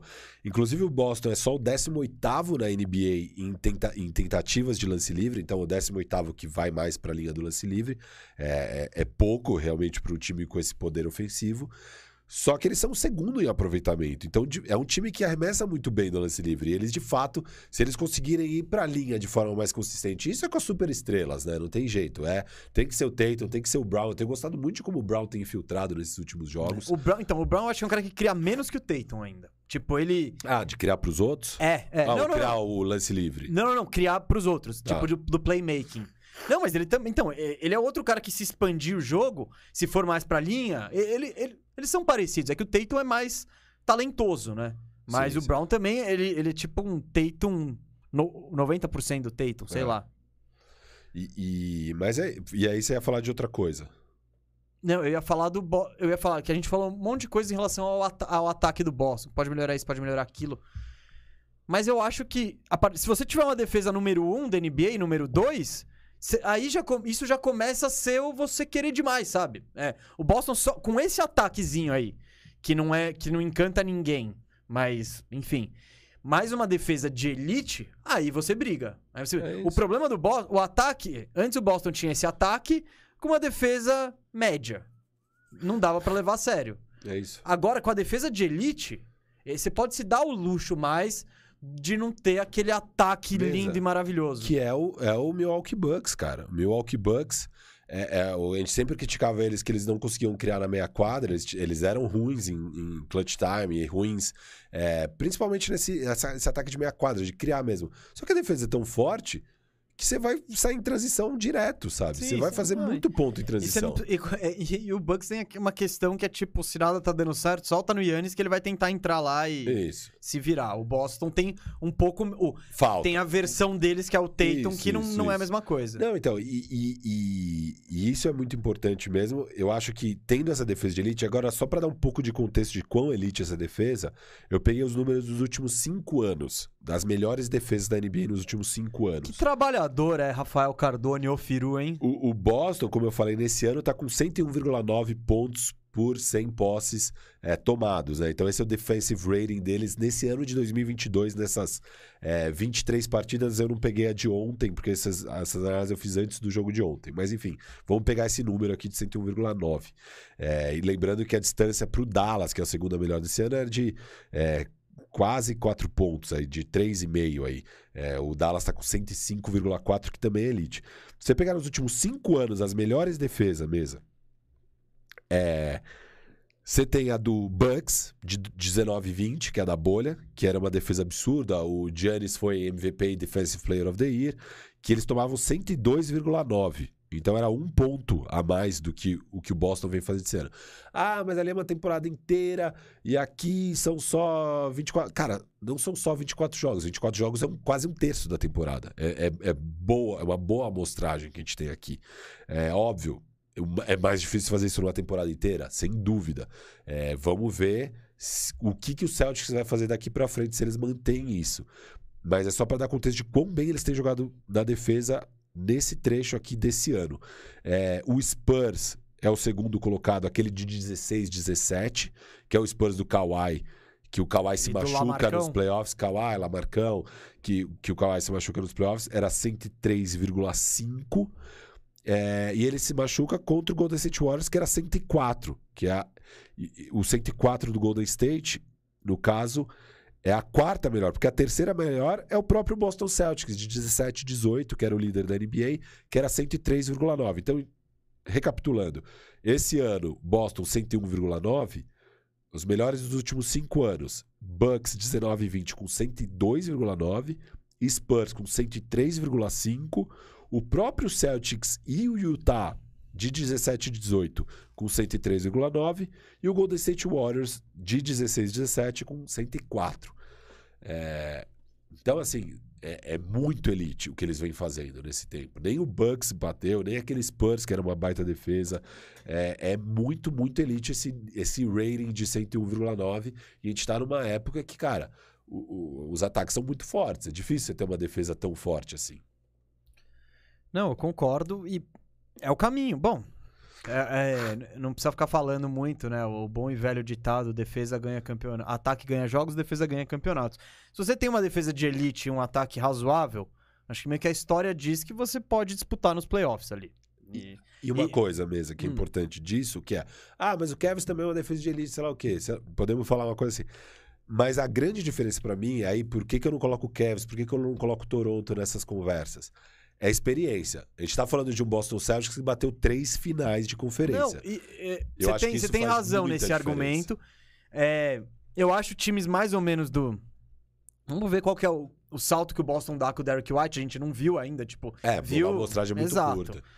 Ele pode ser de fato, é o que eu falei no dia lá, o tapete do Lebowski, é o cara que faz um pouquinho de guy, tudo né? e, e, A cola. e cola a equipe. Eu acho hoje, do que eu vi, é mesmo nível do, do Cavs, é o mesmo nível do Raptors. Só que o que você diz da experiência, isso, isso é basicamente um fato na NBA. É um provado, time após time. Você precisa apanhar um pouco pra ganhar casca e, e ir longe. O Cavs e o Celtics, cara, basquete jogado, eu até gosto mais do, do Cavs. Só que Não discuto isso. só que né? quando. É isso, é quando chegar os playoffs, putz, eu, eu- nisso eu concordo que quem tem chance de ir mais longe, eu acho que o Boston. O Cavs eu acho que vai- pode chegar naquela segunda rodada, puta, que demais, Legal, hein? pô. Animal, tá ótimo.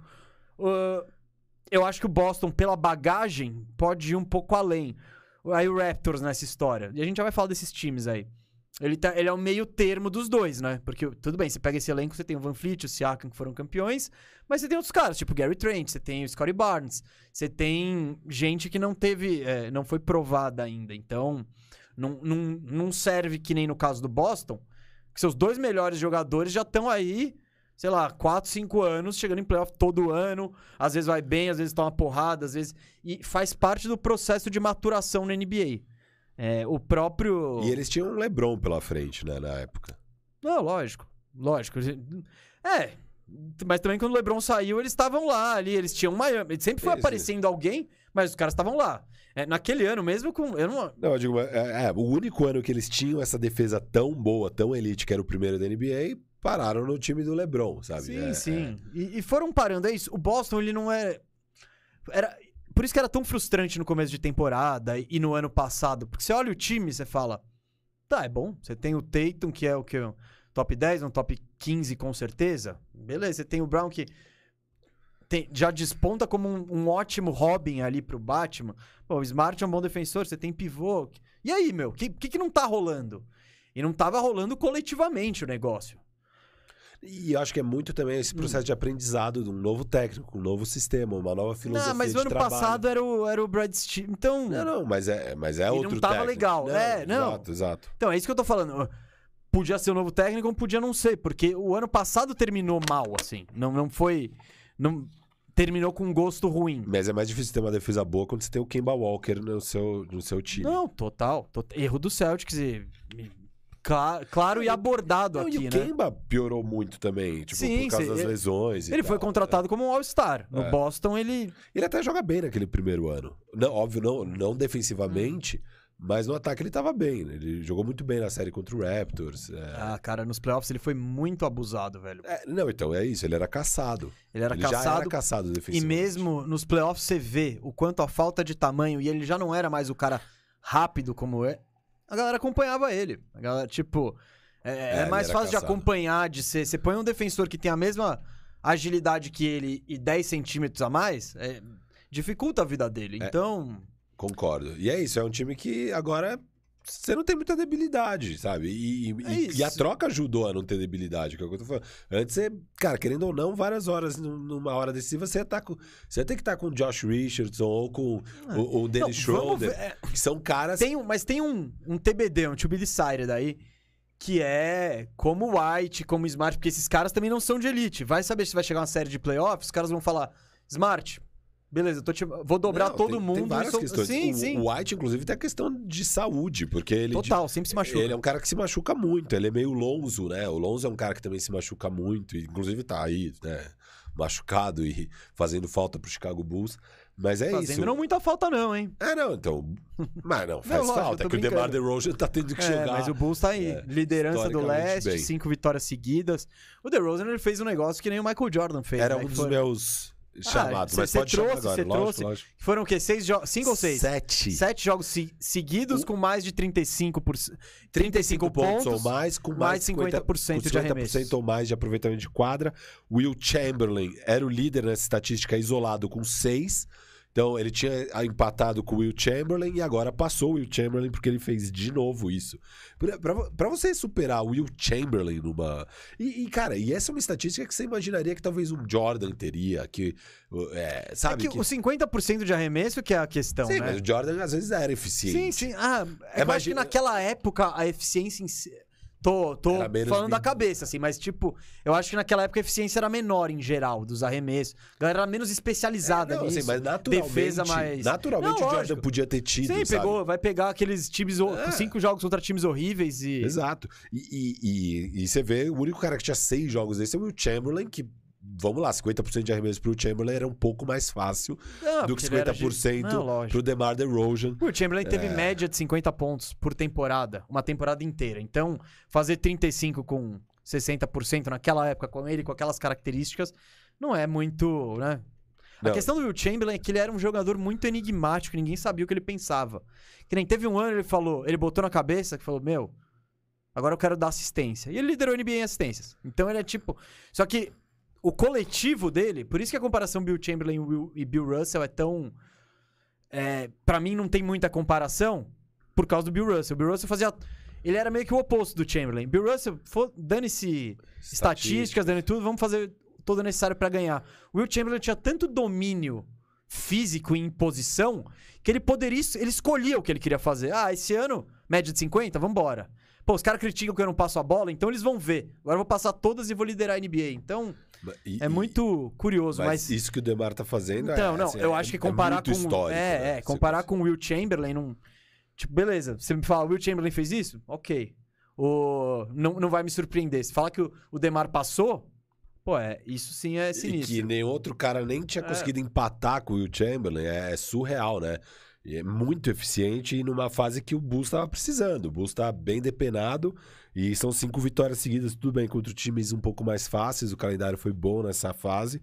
Mas é isso, ele não deixou a peteca cair. Sem Zé Clavin, sem Caruso, é, sem Lonzo Ball. O Lavine voltou. É, o Lavine voltou agora. Mas é esse tipo de coisa que faz o cara entrar numa conversa para MVP. E aí eu tava pegando aqui só os, os números dele, mesa.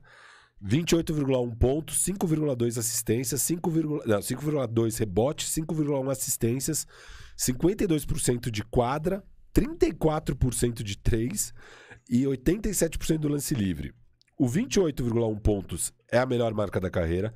O 5,2 rebotes é a terceira melhor marca da carreira. O 5,1 assistências é a quinta melhor marca da carreira. 52% de quadra, segunda melhor marca da carreira. 34% de 3, melhor marca da carreira. 87% do lance livre, segunda melhor marca da carreira. É, é, é assim, é, é sem dúvida o auge do DeMar DeRozan que estamos vendo. lógico, lógico. É, e, Posso. e ele tá quase entrando no clube 50, 40, 90, que é pra Ah, quase não. Ele tá com 35 de 3, vai. 34. Eu sei, mas a a amostragem é tão pequena que se ele meter. Você acha que ele vai meter quatro bolas eu seguidas ali e sei. vai segurar até o fim do não- ano? Ele não vai, não vai. Mas assim, é engraçado, né? Porque ele é um cara que tipo, não, nunca foi visto Não, não, particularmente não, como. não, não. Sobre o resto, sim. Agora, é que a bola de três. Eu, você fala que ele vai me chutar 50% de quadra, eu, acer- eu, eu falo, beleza, isso não é mentira. Você fala que ele vai chutar 90% no lance livre, ok. Você fala que ele vai chutar 40% de três, aí que eu vou falar, aí que eu vou trucar. É, lógico, mas é. é... E o bom, Effective Field Goal True Shooting é a segunda melhor marca da carreira dele. PR é a melhor marca da carreira dele. Win Share por 48, que é o que ainda dá pra comparar, porque não foi a temporada inteira, melhor marca da carreira. É Offensive Box Plus Minus, é o Box Plus Minus, tudo melhor marca da carreira. Então, assim, é, é a temporada. Não, tá, isso a gente já sabe. Eu quero DeRozan. falar. Como você se sente sabendo que o Lakers podia efetivamente pegar o DeRozan no lugar do Westbrook? Tipo, e eu não tô viajando, era fácil. Isso era totalmente real, porque pela ele proposta... queria jogar em LA. Ele queria é ele LA. é de Los Angeles, ele queria jogar no Lakers. A proposta que o, o, o acordo entre Spurs e Bulls foi um acordo bem mais ou menos, assim, foi Tadeusz Young, Satoransky, que deve ter ido um piquezinho. Foi o Coiso também, né? O... Ah, não, é. é, é. É isso. E aí? Como é que você, como é que você se sente aí? Foi pique. foi Sabendo pique que o. Tá bom, vocês Não, dão a sua de te dei o 2 e pique pro 28. Russ. Ah, é verdade. É, não, Vocês tinham ainda. Então. tinha, tinha. O Isaiah, o Isaiah Jackson, do Indiana. E aí, é, cara? É, é surreal, né, cara? O que, que você tem alguma coisa pra dizer pro seu general manager LeBron James? Cara. Pior que assim, eu, eu, até entendia o Lakers não querer o Demar, porque eu não acho que ia ser dos melhores encaixes mesmo. Assim, é que eles escolheram o pior encaixe. Isso. O, o que eu acho assim, ah, não vamos no caminho do Demar DeRozan porque o encaixe é ruim. Tá bom mas vamos em busca do pior encaixe possível com o Russell Westbrook. Ah, daí não dá. E acabar com toda a nossa flexibilidade é, no meio do caminho. Eu, eu, nem fico tão triste de não pegar o Demar, porque de fato tinham questões do fit do Demar com o Lakers. Vem é... desse Demar aí, não, eu acho não, que tá não. tudo bem. Lógico, lógico. Mas também é isso que eu tô falando. É absolutamente o auge do DeMar DeRozan, um pouco inesperado. Isso aí é engenheiro de obra pronta, isso, não tô? Isso. Mas... Não, mas assim... Você pergunta quem encaixa melhor. Não, se você me perguntasse na hora, entre Russ e DeMar, quem você quer, eu ia falar o DeMar. Até porque você ia poder manter todo o resto de coisas. Agora... Não todo o resto, né? Mas tudo bem. Vários mas do resto. mesmo que você desse exatamente a mesma coisa, hoje é... Abs Tipo, não tem, é inimaginável escolher não, o West. Só do salário ser tão menor, você pelo menos manteria o Caruso. No mínimo. No mínimo ah, ali sim. você manteria o Caruso. Tá bom, tô falando que, você, que, que, que, o Spurs fizesse jogo duro e falar, não, você pega um contrato lixo e me manda. Cara, é, hoje é não surreal. tem como. Não, é surreal, cara. É como... Surreal. E, e, o pior é, ele queria, né? Então. Ele queria. Ele queria. Enfim, é. é... Ok, ok. Legal. Bom, é, acho que a galera gosta quando a gente fala do Lakers, principalmente em momentos de tragédia. Então. Fica aí o registro do Lakers de hoje. Se der tempo, depois a gente fala um pouquinho de tragédias de Lakers, mas não, não vai vamos dar continuar tempo, não, não vai Fênix. dar tempo. A gente tá aqui, ó, três, quase três e meia da tarde. Vamos tá. que vamos. O momento Lakers foi esse. Tem mais alguma coisa pra falar de Lakers? Hum, não, o, Você sempre tem, mas. Não, é aquela coisa bonita, né? A gente teve duas vitórias boas seguidas, que é Golden State Warriors e Utah, mas é impossível você ficar feliz com o Lakers essa temporada. Então, obviamente, o Anthony Davis é, sofreu uma lesão catastrófica, acidental, que ele cai no tornozelo do Rudy Gobert e o tornozelo dele é, torce assim, com todo o peso dele na queda. É, ainda não, não quebrou nada, é, saiu é, o raio-x, não quebrou nada. Mas agora vai ter MRI, vai ter sei lá o quê. Daqui duas semanas vão dar o status. É, eu acho difícil. Ah, eu adoro quando vem esse tipo. Ele vai ser reavaliado em duas semanas. É tipo. Meses aí. É, é, cara, eu acho muito difícil o Edi estar de volta até o play-in, ou seja, se ele não vai estar no play-in, dificilmente o Lakers vai ganhar o play-in. E o bom é que é uma temporada que não dá pra gente fazer tank, porque esse ano o pique, diferente do ano passado, onde o pique era nosso, esse ano o pique é do Oklahoma. Ou, não, não é em todos os casos que é do Oklahoma. É, em alguns casos vai ser do Oklahoma, em outros casos vai ser de. Miami? Não sei, eu não lembro. Esqueci. Mas enfim. Mas não é do Lakers. Não é do Lakers em qualquer cenário. O Lakers não tem nenhum incentivo para tancar também. Então, é, tá virando aquela temporada. Sei lá, não sei o que esperar. Eu só espero que o LeBron não sofra uma lesão catastrófica, esteja saudável pro ano que vem, porque esse ano aparentemente foi pro vinagre. Eu não, eu não acredito no Lakers conseguindo ganhar o play-in. A gente não vai direto pros playoffs. Eu não vejo o Lakers ganhando o play-in sem o Anthony Davis. É, até pode ganhar. Alô, torcida do Lakers. Eu só queria alertar aqui que o bombeiro abandonou o incêndio. É, ele com largou. Anthony então, Davis eu ainda confiava fuja, que era fuja, possível. Fuja com sua família. Fuja. Só se daqui duas semanas a gente tiver uma bela notícia do tipo, ah, vai ser só mais duas semanas, o Anthony Davis está de volta. Uma bela notícia, tipo, contratamos o DeMar DeRozan. Não, não, uma bela notícia, tipo, o Anthony Davis vai ficar só ao todo um mês fora, e aí dá tempo ainda dele fazer um ramp-up até, até o play-in. Aí pode ser algum milagre, sei lá, mas muito difícil, muito difícil. É isso. Abandone o Lakers agora mesmo. O, bom, o bombeiro já falou que a situação é catastrófica. Já largou, largou a mangueira, o caminhão e saiu cê, correndo. Você apostou no Lakers campeão, já vai lá resgatar os centavos que sobram. não resgata mais nada hoje. É. Esquece, a KTO já falou, você foi nessa aí. A gente, deve... não, a gente não foi, foi? Foi. Foi, foi. foi. É. Então, não Alô, fomos, KTO. Não fomos muito pesado, mas fomos. Não, a gente não foi pesado em, nem, é, em nenhum, né? É, é. Né? Mas. Alô, KTO ali. Não, se o Firu tentar retirar, sai dessa. Uh, vamos falar dos outros times aí que são, estão interessantes aí na Conferência Leste, né? Vou começar aqui, Firu. Começar, bom, em ordem de classificação, né? Vamos, vamos respeitar. Toronto Raptors aqui, nesse momento é o sétimo colocado do leste. 32 vitórias, 25 derrotas. Nos últimos 10 ganhou 8. E é um time que eu particularmente gosto bastante. Eu acho um time bem interessante. É, O que, que você quer destacar do Toronto, Firu? Cara, o que eu acho muito interessante no caso do Toronto é que essa sequência 9-2 aí, eles estão 9-2 nos últimos Eles bateram 11, todo mundo. Eh, só foi pedreira. É. Eles pegaram, eles ganharam de Miami, Atlanta, Miami, Chicago, Atlanta, Charlotte, Oklahoma, Houston e Não, Minnesota. e, e essa, e, essa do- e nessa sequência aí tem a vitória em três prorrogações no Miami. Isso. Eu acho que eles pegam. de- eles têm. Acho que o jogo seguinte foi de prorrogação e eles ganham também. Acho que foi Atlanta. É, É, enfim, é, e é um time que até então tava 23-23, era 50%, e agora tá 32-25 com essa sequência 9-2, bem numa das horas mais difíceis do calendário do Toronto. É, acho que isso é a coisa que eu mais destacaria aqui, que, cara, eles eng- engrenaram em meio a uma pedreira absoluta, o que dá muita confiança é, de que esse time é pra valer, sabe? É, o. Eu gosto muito do Toronto. O Toronto tá fazendo o que, né? Vamos voltar lá pro draft, né? Pra nossa live do draft, que ninguém entendeu nada com o Scottie Barnes, né? Escolha do Scottie Barnes.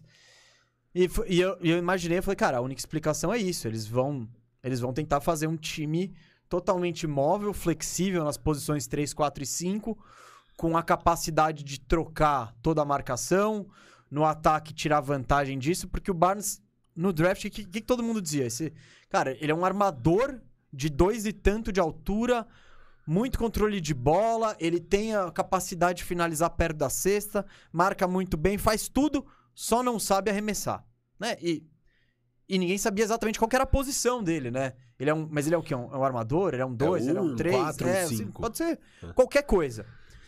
E eu imaginei, falei, cara, eles devem estar pensando em jogar o Siakam, o Anunobi e o Barnes. São caras que fisicamente têm as mesmas características, né?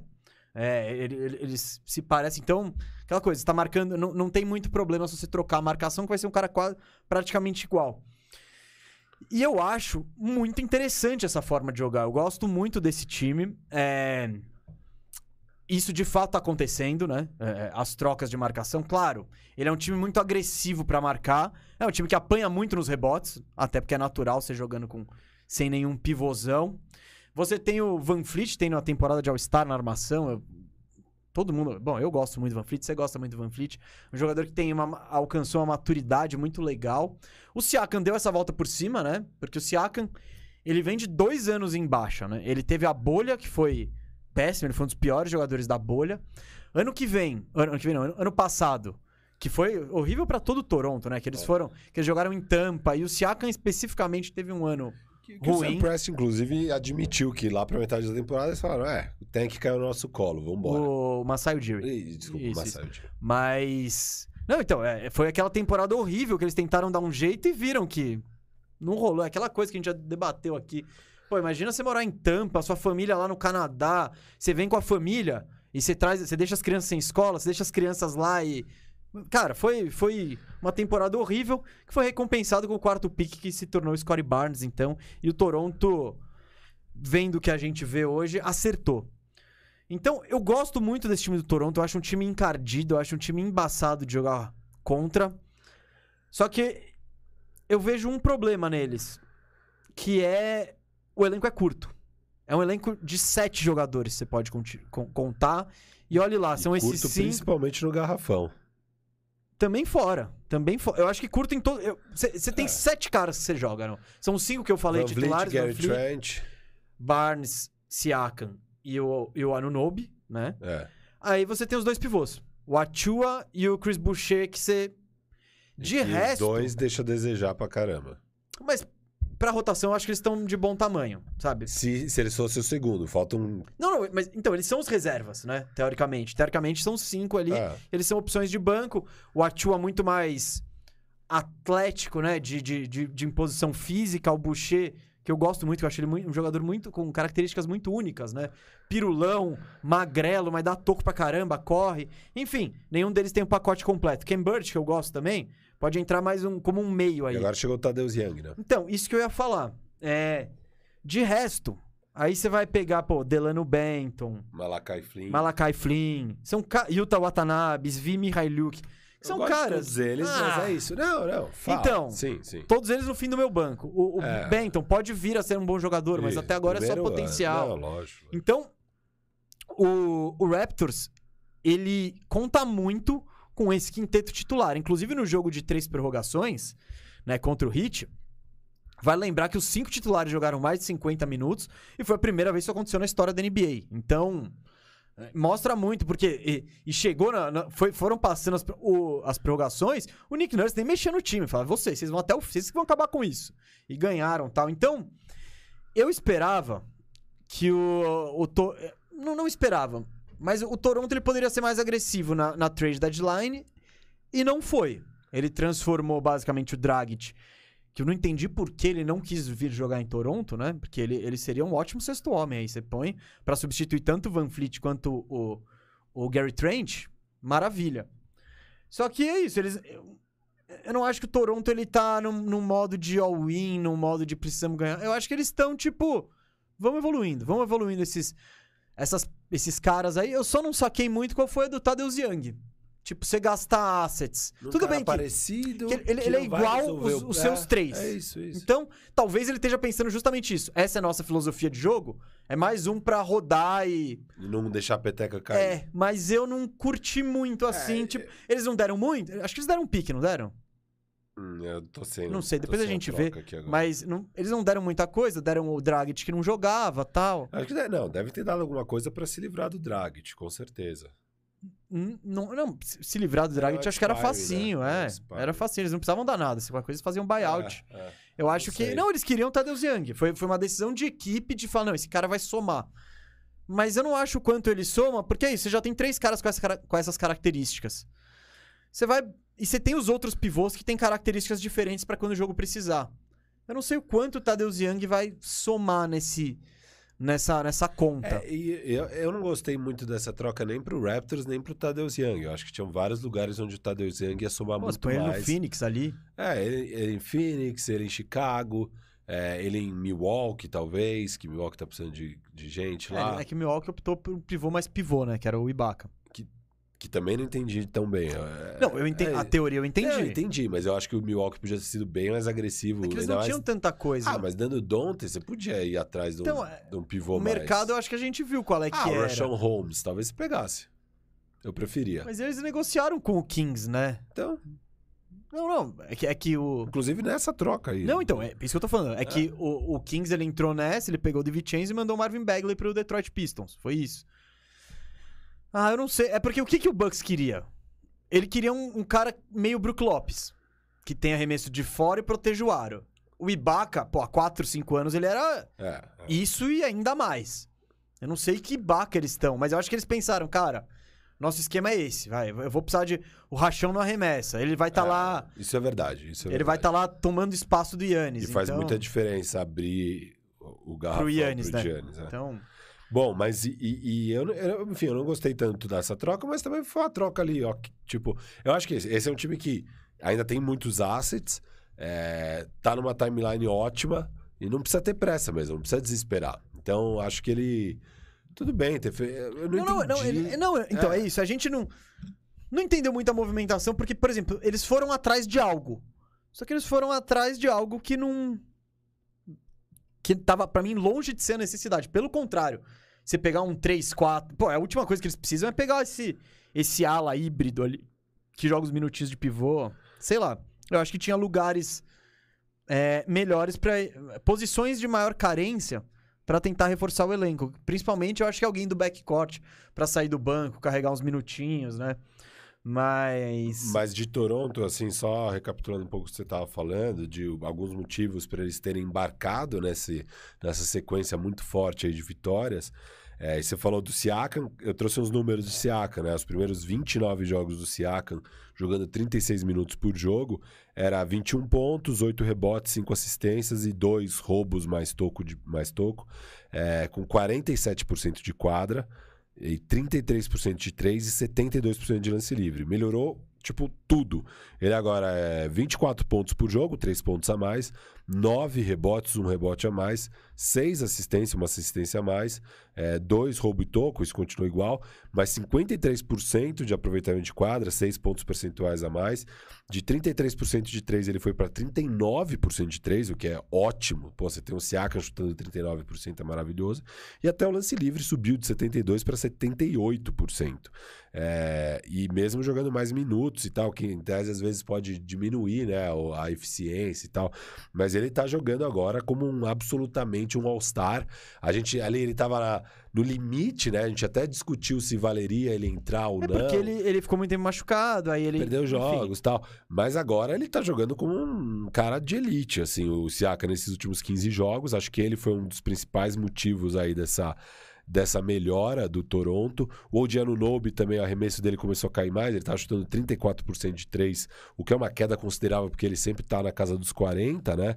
E agora ele voltou a chutar 38,4% nos últimos jogos. Diminuiu o volume, é verdade, ele foi de 7,3 para 5,6. Acho que isso tem um pouco do, do Siakam chamando mais o jogo é, e um pouco menos a bola para o OG. O Gary Trent Jr. está arrebentando, é, nessa ah, fase. Sim, ele teve uma ele sequência. Foi... Ele bateu a sequência do, do, do, Raptors de jogos de mais de 30 pontos. Ele estava. E nos 35 jogos primeiros, ele estava com média de 16 pontos. Nesses últimos 13 jogos, a média de 25 pontos. É, cresceu 9 pontos por jogo. E o aproveitamento dele de quadra foi de 41 para 46 e de 3 foi de 37, que já era bom, para 46, que é tipo elite, elite total. É um absurdo que o Gary Trent Jr. tá jogando. Então você pega esses três caras, o que melhorou o jogo deles, você tem agora um time muito mais forte. E você adicionou as... o Barnes ainda. Adicionou o Bar. É. Não, mas o Barnes já tava na temporada. Ah, não, você tá falando de evolução na temporada. Na temporada. Ah, tá, não, na tô temporada. falando de evolução. Não, não. Evolução na temporada. Eles começaram meio lento, esses três jogadores, que são dos principais jogadores do time. Aí você tem o Barnes jogando muito bem. É, o Fred Van Vliet continua na mesma toada, assim. É... E, então agora você tem um time muito melhor.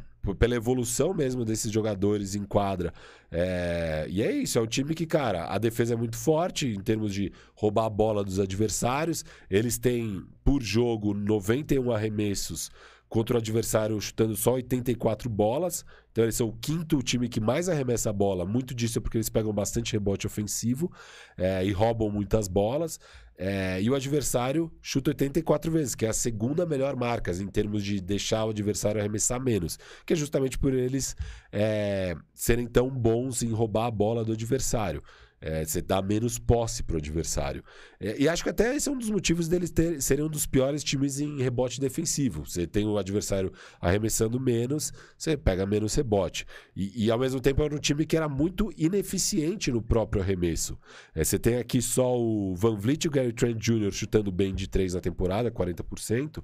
O, o terceiro melhor era o Giannonobi com 35, que é meio mediano. Agora é o que eu falei, eles estão evoluindo. Não, e é, para a estratégia deles e para o jeito como o time é montado, né? Que são caras, caras leves e não tão altos quanto os adversários provavelmente você vai enfrentar, você vai precisar desse arremesso para ser respeitado. Porque senão, beleza, de que adianta você ter os caras rápidos e móveis tá todo mundo marcando dois passos atrás? Se o Siakam, por exemplo, beleza, você vai botar o Siakam num mismatch. Se, se ele não estiver metendo bola, não tem muito muita, muito motivo para fazer isso. Beleza, a gente põe um cara que é mais lento que ele, mas ele vai esperar só pra. Porque o Siakam tem um jogo de perto da cesta muito forte, né? É. Ele, ele, ele gosta muito de jogar no, no bloco ali na esquerda, né? Que é quando ele consegue virar pro lado direito e finalizar com a mão direita. Então é tipo, pô, se o Siakam não mete bola, você põe um cara para marcar ele que vai segurar ele no bloco e fala, chuta aí, meu. Então o time do, do Toronto precisa ser respeitado e com, quanto mais isso acontecer, mais, mais cobertor curto fica pro adversário marcar. E é um time que vem sendo muito ineficiente no arremesso, em field goal, porcentagem de field goal, né? Então, aproveitamento de arremesso de quadra, eles são 26 na temporada. E na bola de 2, eles são 27 nessa bola de 2. Acho que muito por conta do mid-range e por não ter essa presença por, não, forte por não ter um garrafão. garrafão. Porque, isso. tipo, você, você tem um Gobert. Esse cara vai jogar sua média de bola de dois lá para cima. E, e, só que ao mesmo tempo eles são o sexto time que mais tenta bola de dois na temporada. É, então é, é, é, é, um time pouco ineficiente no perímetro, de dentro lá também. Então é isso. E agora tem melhorado essa eficiência, tanto de quadra quanto do perímetro. E, e, nisso vem essa evolução absurda de. Basicamente, eles eram um time 50% e agora eles são um time 32-25% por causa dessa sequência muito forte. Sim, e, e é um time que eu gosto de ver jogar, particularmente. Eu acho muito interessante a forma como eles jogam, toda essa versatilidade. As peças, pô, são legais, assim. Então. É, só que o que eu acho é que eu acho que para pretensões futuras. Pra, pra, pretensões desse ano, não tô nem dizendo futuras. Isso, isso. É, tá faltando peça. Tá faltando peça. Quando chegar nos playoffs. Eu já meio que senti que o Nick Nurse vai botar os titulares 40 minutos e não tô nem aí, vai fechar uma rotaçãozinha de 7. Mas, é, por exemplo, eu tô enfrentando o Gary Trent nessa semana do, do Fantasy, né? Ontem ele destruiu. Anteontem ele fez quase negativo. Então, cê, com, com o elenco enxuto. Ninguém pode ter uma. Exato, noite uma noite ruim. Você pode se dar menos ao luxo de falar, não, hoje o Van Fleet tá mal, mas a gente compensa de tal jeito. Então eu acho que isso nos playoffs, cara, os playoffs é, é o que a gente fala, são confrontos individuais, matchups, são partidas de xadrez longas, né? Então cada time vai vai tentando decifrar o outro, encontrar a estratégia que funciona melhor para o outro. O Toronto, por mais que ele já tenha uma das equipes mais mais curiosas e mais complexas de se de se decifrar da NBA, também não tem tantas outras peças, né? Então eu acho que isso pode vir a fazer falta. Mas o Toronto também, eu acho que ele tá numa posição bem interessante pro futuro, sabe? Os jogadores, contratos justos, assim, para a maioria dos jogadores. Tem escolha de draft, tem jovem para trocar. Tem que dá para você incluir então, nos pacotes. Eu acho que Toronto não tá desesperado e tá eu caminhando. Acho que é mais um ano para pegar experiência. Você vai ter mais um ano de score bars. Acho que é um time que daqui dois anos vai estar tá a ponto de E o melhor de brigar. tudo é a gente vê a gente vem de dois anos ruins do Toronto. É. Então, vale lembrar que no começo da temporada é, pô, vai trocar o Siakam, pô, vai trocar não sei quem. Só dessa, essa temporada já tá sendo uma reviravolta na percepção geral do que isso, é o Toronto isso. Raptors. E, e, e, o próprio Toronto acreditava nisso, assim, tipo, que confiava nesse cara. Não, falava, mano, time é esse aqui, tá tranquilo, tá? é. tá?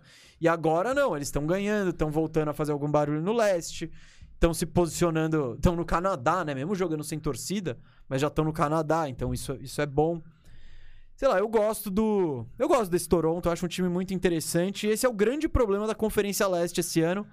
É que tem muito time interessante, né? Então. Depois a gente vai fazer um vamos, palpite. Um vamos falar de Atlanta e depois a gente Rapidinho. fala quem pega playoff, quem não pega? Vamos. Eu só queria. Pode começar com a Atlanta, então. Tá bom. Bom, Atlanta é outro que vem numa sequência cê forte. Tá, cê, cê, mas eu quero saber, você tá preparado pro efeito Cam Reddish aí? Você trouxe esses números? Trouxe. Não. É, trouxe, trouxe as trouxe. mudanças. Trouxe. O pós-Cam Reddish, como o time tá isso, indo? Isso, isso, isso. Bom, Atlanta é um time que estava bem negativo na temporada, agora eles estão quase chegando no 500 ali, no, no, no 50%, né? Ficar com recorde 0 a 0 Então, é, eles vêm numa sequência 11-5, eles emendaram seis vitórias seguidas. E aí pegaram uma sequência muito pesada de calendário e nessa sequência eles estão 5-5. Mas então vem numa sequência 11-5, era um time 17-25 na temporada, perdendo muito, tava um desastre, né? Porque é um time que tinha ido tão bem na temporada passada. E aí o time agora tá reencontrando sua identidade, já tá 28-30 na temporada com essa sequência 11-5. É um time que tem um, um, ataque muito bom, mas tinha a terceira pior defesa da liga na temporada. É uma defesa atroz. Pavorosa. Pavorosa. É, então, aqui, ó, as derrotas, nessas cinco derrotas, você tem duas pro Toronto nessa fase espetacular que a gente acabou de falar. Você tem derrota pro Dallas, que tem sido uma das melhores defesas, um time que tá numa sequência muito boa. Você tem derrota para Boston, que a gente acabou de falar também da sequência de Boston. E uma derrota pro San Antonio Spurs. Beleza, essa dava para ganhar. As outras derrotas é, são tudo derrotas que, cara, bem difícil mesmo. Tá pegando adversários bem fortes. E as vitórias, você tem vitórias contra Milwaukee, Minnesota, Miami, Charlotte, Sacramento, Boston, Lakers, Phoenix. Então eles ganharam de vários times bem encardidos aqui mesmo. Eles ganharam de Milwaukee, de Miami, de Boston e de Phoenix. É, é, eu acho bem, bem impressionante essa sequência do Atlanta. Acho que é um time que, novamente, não é porque o calendário estava fácil, acho que é um time que está mudando mesmo a, as características. E aí a gente tem mudanças claras no lineup, que eu acho que é um pouco que você quer trazer, mas acho que as duas principais mudanças são o Onyeko Congo ficou saudável, ele perdeu quase a- a- o começo inteiro da temporada, ele tem jogado só. Aqui a gente tá falando de 11 e 5, são 16 jogos. Ele jogou os últimos 20 jogos, se eu não me engano, aqui. É, Eu acho que é isso. O Onyeka Congo jogou por aí, acho que os últimos 20 jogos. O resto ele tinha perdido tudo. E nisso você já tá jogando muito menos o Capela. é, e, e- e- eu acho que o Onyeka Congo é um jogador defensivo muito melhor, muito superior ao Capela. E você tem a- o DeAndre Hunter, que também começou muito. é, perdeu quase a primeira metade inteira da temporada. E ele basicamente su- substituiu o Cam Reddish, que foi trocado por quase nada. Ninguém entendeu muito bem a troca. Ah, foi por uma escolha de primeira rodada, um bom retorno. Foi uma escolha de Foi, primeira? foi, foi. Tá. É, mas mesmo assim, a sensação geral das pessoas foi que tinha sido barato. É isso, eu, acho- eu, eu gostei da troca, achava que é um time que precisava mudar as coisas e abrir espaço. Era muita gente é, querendo bola, precisando de minutos e tal. Isso é ruim pro clima do time, do vestiário e tal.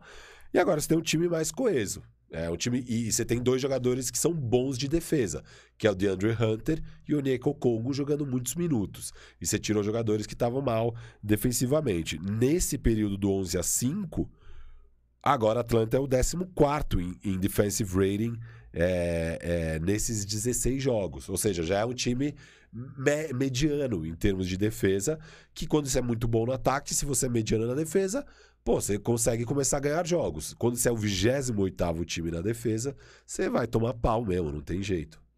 É, eu acho que a questão do Atlanta é, o Trae Young, ele tem sido espetacular o ano inteiro. E ele, todo mundo sabe que ele é um ponto negativo defensivamente, né?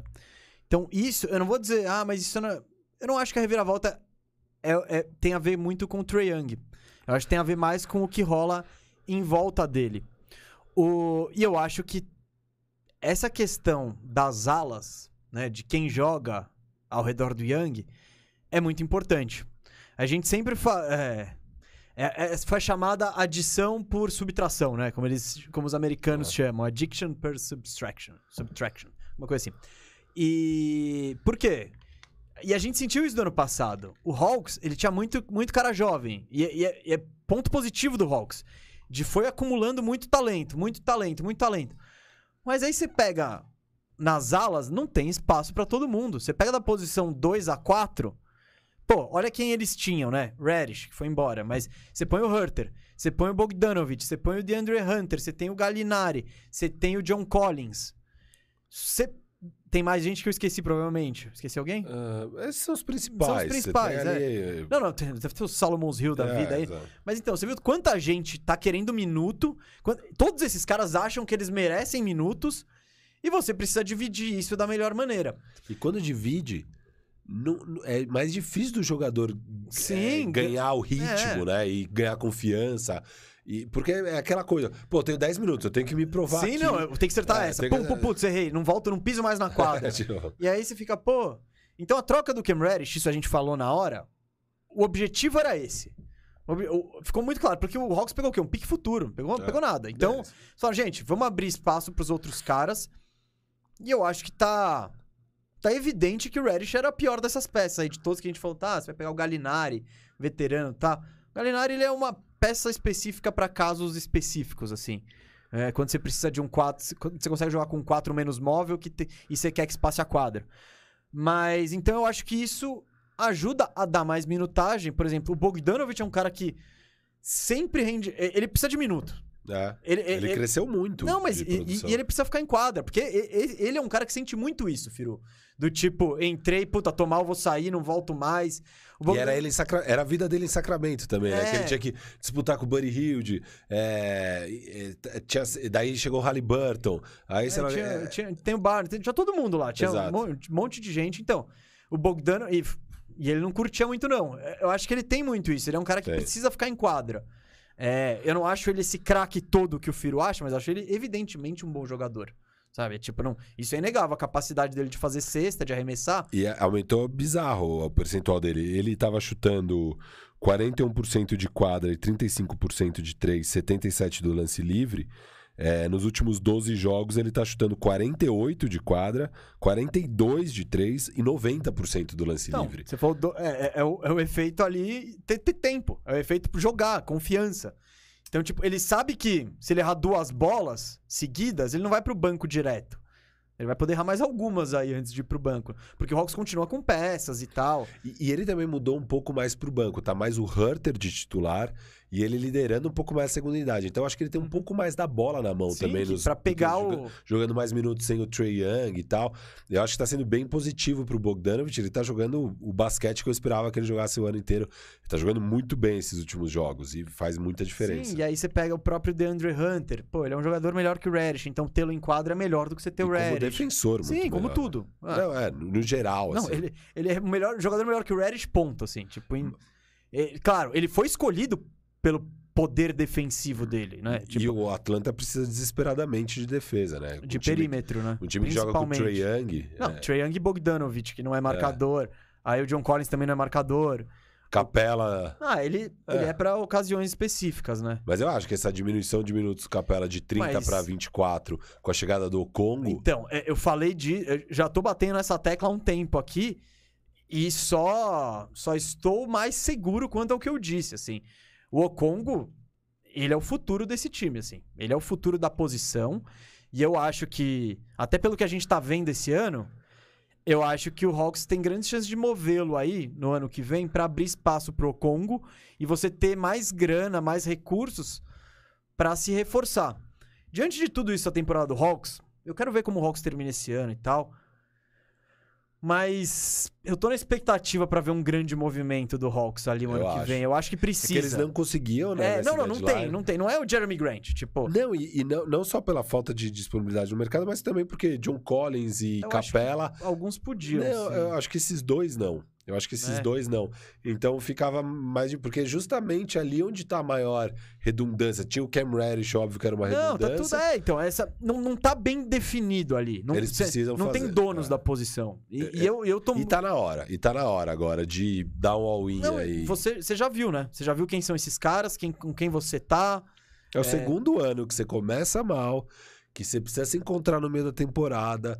E, cara, agora já Não, deu e pra bele- entender. Mas beleza, tá Não, ligado? sei não, você tudo tá, bem. Você tá com o Trae Young. É o quarto ano, é o terceiro ano do o quarto ano do Trae Young. Tudo bem. É, então tá, Tudo bem. tá ok, tá? Mas é isso, você já viu que, beleza, esse, esse cara dá pra ir em volta dele, precisamos ser mais agressivos. E o maravilhoso do Hawks, o que me deixa mais intrigado, é a capacidade que eles vão ter pra fazer esses negócios. Eles têm muito moleque, muito contrato bom, pique, então eu quero ver esse time se movendo bastante ali. E. E é isso, mas o- a questão do Okongo, Firu, eu, eu falei aqui, eu não sei se foi aqui ou no Bet, mas teve um jogo contra o Minnesota que o que ele fez com o Carl Anthony Towns defensivamente, eu fiquei impressionado, assim. Porque o Okongo, é, que nem a primeira impressão, que nem, eu tava alto pra caramba nele no draft, né? Os caras falaram, não, o É. Adebayo e tal, eu tava, eu tava animado. Aí eu vi ele em quadra, eu falei, tá faltando uns centímetros aí, né? Ele não, não é muito alto, né? Não é uma, uma- Não tem uma presença que se impõe muito.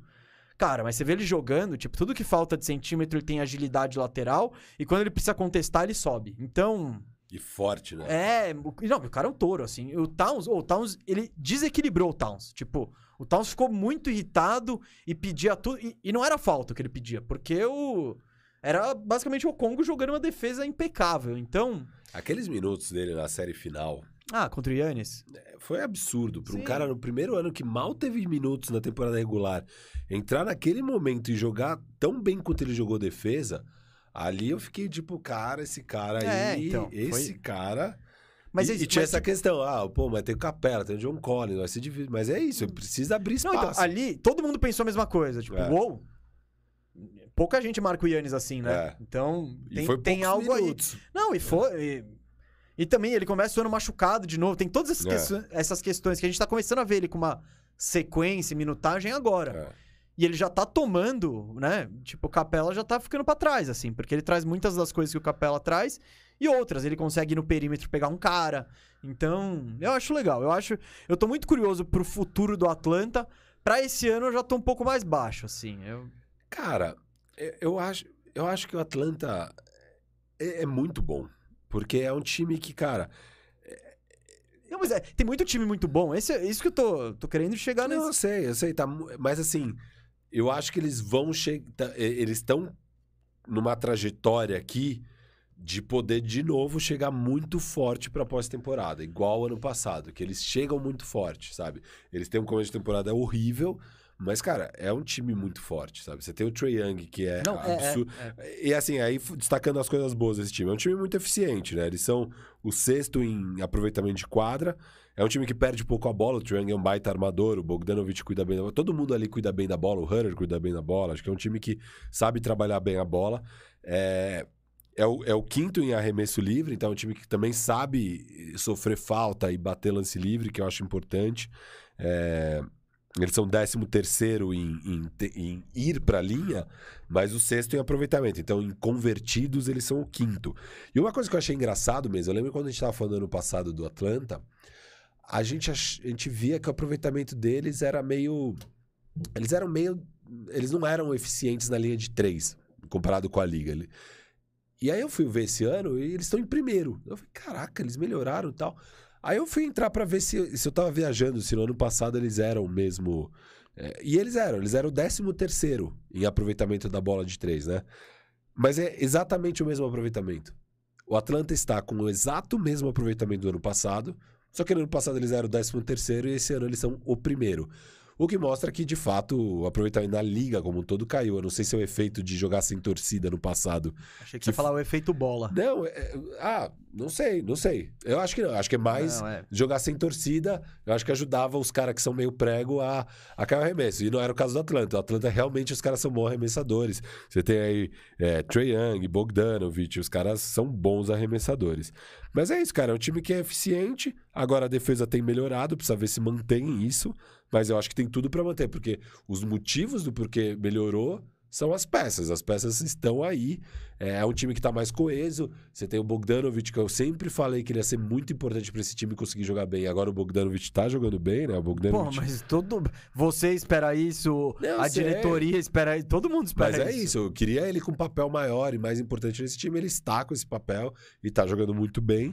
É, e, e, e aí, porque assim, eu fiquei um pouco. Antes de analisar que o Atlanta, eu tava meio tipo. É, eles tiveram aquela sequência de seis vitórias, agora 5-5. É, se pá foi fogo de palha, não vai rolar a mesma coisa, mas não, é que a sequência foi muito difícil. Então eu acho que é sim um time que vai seguir uma sequência forte. E aí a gente pode entrar. Não. Para, para, para, para, para. Para tudo, para tudo. Você quer saber quem que vai pros playoffs no leste? Quem que vai pro play-in e quem que vai cair fora? Então, espera um pouco, segura aí, porque tem duas coisas agora. Vai ter um momento Descomplica oferecido pelo Vinho 22, então é esse é o momento de você mandar aqui no chat suas dúvidas, suas aflições, a- o que você quer saber, tá? Então manda aqui Inc- é, e a gente vai responder, a gente vai descomplicar a sua relação com o basquete. Mas em- e para dar um tempinho pra você man- pensar e mandar a sua, sua dúvida, a gente vai. Tem dois superchats aqui que a gente não vai deixar passar em branco, né, galera? Galera contribuiu e vamos falar sobre isso também. Ó, que é o Luigi Costa. Ele falou: Acho que um dos problemas é que o time é jovem. O time foi montado a partir de draft, então acho que batia ansiedade na hora de fechar jogos. Eu acho que isso aqui é sobre o Boston. Eu acho que é. É, é sobre o Boston. E eu acho que tem um pouco do- dos dois, o, o Luigi. Claro, você ser jovem, né? Dificulta tal, mas esses caras já não são mais jovens. Então, É, ele- E é isso que eu te falar aqui. Agora é um time muito experiente, que já bateu três vezes na final. E mais. Realmente, não, em 16, 17, 17, 18, não era um time tão experiente. Uhum. Provavelmente era a primeira vez o Zé Thomas, com certeza era a primeira vez de Jalen Brown, Jason Tatum. é, o Smart era as primeiras vezes também. Então, é, o único mais experiente ali era o Horford. é, não sei nem se o, o Marcus Morris tinha uma experiência grande de playoffs até então. Então, é- era um time mesmo com menos experiência, e é justamente isso que eu exalto nesse momento do Boston. Agora eles têm experiência, eu concordo totalmente com o que o nosso amigo Não, aí tá falando. por outro lado, né? A ansiedade pra fechar. Eles estavam com essa ansiedade até ontem também. Então, ainda existe um pouco essa ansiedade. Então, eu acho que não é só a questão da juventude, é a questão da característica dos jogadores e da etapa que eles estão na carreira hoje, né? Do tipo. Porque é o que a gente fala. O Brown, o Tatum tá evoluindo, tá um pouco. Tá, mas ele ainda não é o playmaker que ele poderia, deveria ser. Se ele virar esse playmaker, top 5 da NBA, MVP, vamos conversar sobre isso. Né? Então eu acho que tem. Não tinha tinha essa questão do armador, né? Eles erraram. Sabe quem tem evoluído como esse playmaker, esse É. ala que consegue armar e tal? Você vai se surpreender com o nome ah, que eu vou não, trazer. lá vem. Brandon Ingram. Ah, putz, me surpreende. Eu já tava pensando no Austin Reeves ali, Não, não, o. Malik Monk. Brandon Ingram, cara, ele tem, ele tem evoluído bastante. E ele é esse cara que era zero playmaker, não conseguia criar nada pros outros.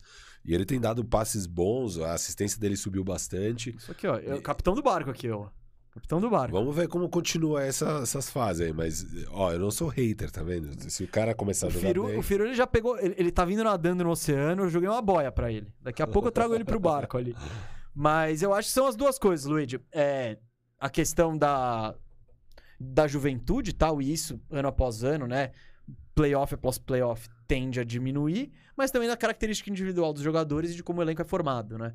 Então, esse organizador puro nunca teve no Boston. Boston errou muito nas contratações de armador, né? Foi a decisão do Kyrie, que não é um organizador, o Kemba não é um organizador, o Rozier encaixaria muito bem. Eles deixaram ir embora. Então, é, eles, ele- então isso também não ajuda o Tatum, o Brown e esses outros caras. Mas vamos ver, né? Vamos ver. A questão é que eles têm que evoluir pra isso, né? Então é o que esperamos e vamos ver o Boston em mais uma temporada, em mais uma pós-temporada aí. E o Matheus Guimarães, essa é pra você, filho, não tem seu nome, que ele, ele é membro há oito meses. Então, se você quiser nos ajudar, seja membro também. Clica aqui embaixo. Já deixa seu like, né? Toda, toda aquela história ali. É, ele, o Matheus falou: jogaço do LeBron e do Westbrook ontem. Eu, Matheus, eu não assisti esse jogo porque, até pra avisar a audiência rotativa, né? Hoje à noite eu vou estar em Clippers e Rockets, né? Transmissão da TNT, vou estar com o Otávio Neto, vou estar com o Denis do Bola Presa. E eu tava assistindo Rockets e Suns, então eu não vi essa partida do Lakers, né?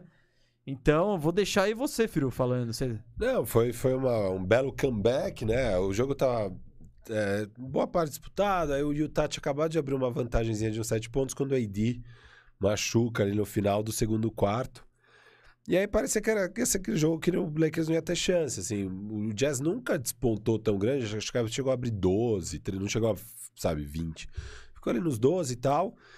E, inclusive, no quarto período, ali faltando 7 minutos, 8 minutos, estava nesses 12. E aí o Lakers começa a reação. O Austin Reeves foi bem ali nos lances e tal. E aí na reta final, é, cara, LeBron absurdo. Meteu bolas de três surreais.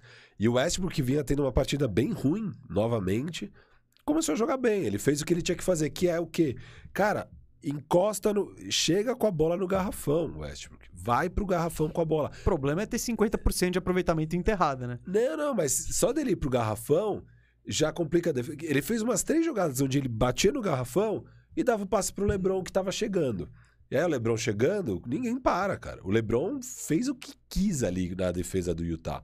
Fez que o a que gente quis. criticou. É uma das nossas críticas em relação ao Utah, né? Essa incapacidade de parar, de parar os caras de E perímetro. foi a hora que o Lakers jogou no small ball. A gente- é, foi a formação que era LeBron, Russ, THT, Austin Reeves e. Alô, meu Eu clipaço aí, hein? Meu Isa, eu não sei clipaço que, que, Mas viu, que que saiu. mostrou o mapa da mina pra liga no passado. A hora que saiu o Dwight Howard de quadra no quarto, quarto período, começa a reação do Lakers. É, ah, o Malik Monk, Monk. Então era Monk, THT, Austin Reeves, Russ e LeBron. Esses cinco caras conseguiram aí fazer uma bela virada contra o Jazz. O Austin Reeves jogou bola pra caramba, o THT foi bem. E o Russ finalmente teve... é, é, ele consegue uma enterrada no lobby que acho que dá um pouco de confiança pra ele. E aí ele começa a fazer as coisas certas. Ele bate pra dentro e passa a bola. Bate pra dentro e passa a bola. É o que ele tem que fazer. É, é- é simples até. E logo antes disso, ele recebeu uma bola no perímetro aqui na esquerda. Tava o corredor livre pra ele infiltrar. Ele pegou e arremessou. Que que Isso que que é acontece? Russell O que, que Westbrook. acontece? Óbvio, aro direto aqui, pum. E, e, bicho, aí logo depois disso ele começa a infiltrar e tal. E Mas começa o Westbrook a é isso, cara. Não, não, Mas, bem. então ele Mas faz tudo certo, ponto- aí uma hora ele fala, irado, tô Não, fazendo ele- tudo mas certo. foi errado dessa vez. Ele tava fazendo tudo errado e do nada ele falou: Então, Olha só, eu consigo fazer a coisa certa. E, e aí, o Não, que mas, é então, doido... mas o que eu tô dizendo, o Westbrook, É. ele não tem esse seu discernimento. Ele tem o Tá discernimento tudo da certo. cabeça dele. Tudo tá certo. Tá que é tudo certo. Eu sou o Russ, pô. É. Eu, eu tenho que ser titular pelo que eu já fiz. É. É, o que ele. o que ele... E, e- e- é muito doido, cara, porque na temporada do Lakers é, teve, óbvio, começou muito tumultuado, o Russ, Russ sendo Russ, etc e tal. Mas teve um momento ali de umas duas, três, quatro semanas aonde teve uma melhora clara no uso do Russ dentro do Lakers. E eu comecei a ficar animado. Porque eu falei, não, estamos indo para a direção certa. O Russ parou de arremessar, o Russ está indo só para dentro, o Russ está dando mais assistências, é, sei lá o que, sei lá o que. E aí, do nada, do nada, o Lakers esqueceu disso. Falou, ah, e voltou a ser a loucura de sempre, cara. E aí ontem tava essa lixo de sempre, mas nos minutos finais o Russ jogou do jeito que ele deveria jogar. É. E o Russ, se jogasse do jeito que ele deveria jogar, é, com o LeBron, eu acho que dá pra ter alguma coisa ali. tipo, dá. Não, mas é óbvio que dá com o LeBron. Não, então, é surreal, sabe? Pô, faz o que você tem que fazer, bicho. Essa é a questão. E essa é a experiência Russ. Mas foi uma ótima vitória, assim. Cara, o que o LeBron joga de bola é, é um absurdo, velho. É um absurdo. É, É, um absurdo. Tem, tem gente que fala isso aí há um tempo. É, é surreal, cara. Que o cara com 37 anos fazendo Mas isso é... outro dia eu vi os jogos do LeBron, eu vi os highlights dele quando ele era jovem. Você acha ele explosivo hoje? Mano, você pega Ah, os highlights da. Miami, não, então. Em Miami. Não, mas a isso- primeira passagem do Cleveland, ele É. puxando os contra-ataques, você fala. Não "Caramba, existe é, isso. É então. tipo, como? É tipo, e- esse é o cheat, o cheat, cheat do Ah, videogame é- ali. é- era assustador. Então, porque hoje, você olha hoje você fala, não, tá, mas olha esse cara, olha que. é, Mas você tem a dimensão do que era antes, né? Ele era um freak total, assim. Então, o era- LeBron, LeBron 2012 do Miami, esse Lakers tava com home court agora. Ah, sim, mas... assim- Não, não, tô- não, não, tô, não é um demérito pro É. LeBron, mas eu tô só dizendo que, Ah, não, por mais era- incrível que ele e- seja hoje, É, Não, não é o auge dele mais. é, então, hoje ele tem muito mais entendimento de jogo, muito É, mais arremesso. Que ajuda... Mas Só que o entendimento de jogo vai aparecer mais se ele tiver companheiros minimamente qualificados. ajuda, né? Ajuda. Então, tipo, Então, assim- antes não, aquele LeBron ele não precisava de nenhum É, companheiro. Exato, exato. Dá bola pra ele que ele vai pra cesta. É. Então, é, é isso. Pode ser ele com o Iglauskas. Ah, com... o Gauskas, é, o Varejão, Mo É. Williams, Bora. Daniel Gibson. É isso? É isso, esses caras, beleza, Ah, vou enfrentar o Boston Celtics que tem Ray Allen, Garnett... ah, Ele pensou nisso contra o Orlando e não deu muito certo em 2009. Melhor série de playoffs da história, Que na minha opinião. Que Orlandaço. Aquele foi. Aquele foi. Eu vi de novo o documentário. Eu acho que a cada dois, três anos eu assisto o documentário da ESPN lá, o That Magic Moment. É muito legal e muito triste também ao mesmo tempo. Por um lado, eu falo, puta Eu que vou da assistir qualquer dia, ainda não vi. Ah, é muito bom, cara. É. É muito bom. É muito bom. É... Tem mais superchat? Não tem superchat, mas agora é a hora de descomplicar a sua relação com o basquete, tal qual o Vinho 22 descomplica a sua relação com o vinho, né, Firu? É isso, Vinho 22 aqui modernizando o vinho.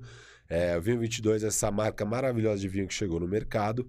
É, é um produto de muita qualidade, eu adoro. E eles têm esses formatos que você não está acostumado com vinho, porque vinho é sempre aquela garrafa com a rolha, e aí você não tem sacar rolha, e aí você precisa da taça certa, porque você não pode cometer gafes, e você tem que harmonizar direito com a comida, e você não sabe apreciar o vinho, porque é coisa muito refinada. Mas, meu. Deus, esse Gruyère vai combinar com um Pinot Noir. É. Ou não? Ah, eu não, eu não entendo o que, que, é, que, que é essa uva. Será que essa uva é boa? Cara, Vinho 22 chegou pra te falar que o vinho é pra você. Esquece esse monte de papo. É, vinho é uma bebida igual qualquer outra bebida que, pô, você não. Você, você, você é um sommelier de cerveja pra você consumir cerveja? Não é. E pro vinho você não precisa ser também. O cara vinho- tá no carnaval ali, ele olha a Pô, latinha. aqui. É, É, não aliás, sei. quando voltar a ter carnaval, que eu espero que ano que vem, Ano que vem, ano que vem. ano que volte a ter. Esse ano não é ano de carnaval ainda, ano que Não, vem. não. E- Espero que ano que vem volte a ter. Tudo que eu mais quero é que nos ambulantes eu encontre a latinha de vinho 22, cara. Geladinha ali, pega. Não, você aí, pode você não levar o seu cooler. É. Você não precisa de taça, você não precisa de nada. Abre a latinha, toma direto da lata. É, é uma beleza. Eu É a cara adoro do esse carnaval, pro- isso? Eu, é, então, exato. Eu adoro esse produto. É, Você só, virou só de saia ali, de peruca é, ali. de Carmen Miranda. de Carmen Miranda, só. POC. É, É da hora, da hora. É isso. Ah, Firu, bom, você mostrou agora por que o vinho 22 descomplica a sua relação com o vinho. Agora a gente vai tentar descomplicar a sua relação com o basquete. E teve uma pergunta aqui que eu gostei bastante do NSSN246, que ele pergunta: o que é o stretch 4 e o que é um stretch 5? Eu gostei muito dessa dica porque são termos que a gente usa muito aqui e tem gente que não sabe mesmo, então é legal explicar. Começar, as posições da NBA de forma bem simples, é, é meio que do armador ao pivô, 1, 2, 3, 4, 5 e meio que uma questão de altura, assim. Então, a posição 1 é o armador principal, o 2 é o ala armador, o 3 é o ala, o 4 é o ala pivô e o quinto é o, pivô, é o, é o, e o 5 é o pivô. Certo? Então, a gente tá falando do 4 e do 5, né? Do 4 e do 5. O que, que eles são? Eles são aquele, no caso do Stretch 4, aquele ala de força que tem a capacidade de acertar uma bola de 3. Então, ele vai fazer o stretch, né? Ele vai espaçar a quadra. Então, ele fora da linha de 3, ele leva o marcador dele para fora da linha de 3. E aí abre espaço na quadra. Então, esse é o stretch 4. Com a evolução do basquete, antes era incomum, vai, a gente tá falando do Orlando Magic, aquele Orlando Magic de 2009, ele era incomum, uma das coisas dos diferenciais dele era ter esse stretch 4, que era o Rashard Lewis, que poucos times tinham. Então, o Orlando Magic era o Dwight Howard muito potente de pivô, com quatro jogadores espaçados chutando a bola de três, que era algo pouco visto na época. Com a evolução do basquete, né? E, e o tanto que mudou de 2009 para cá é um negócio absurdo. Agora tem o, até o stretch 5, que é o pivô jogando fora da linha de três.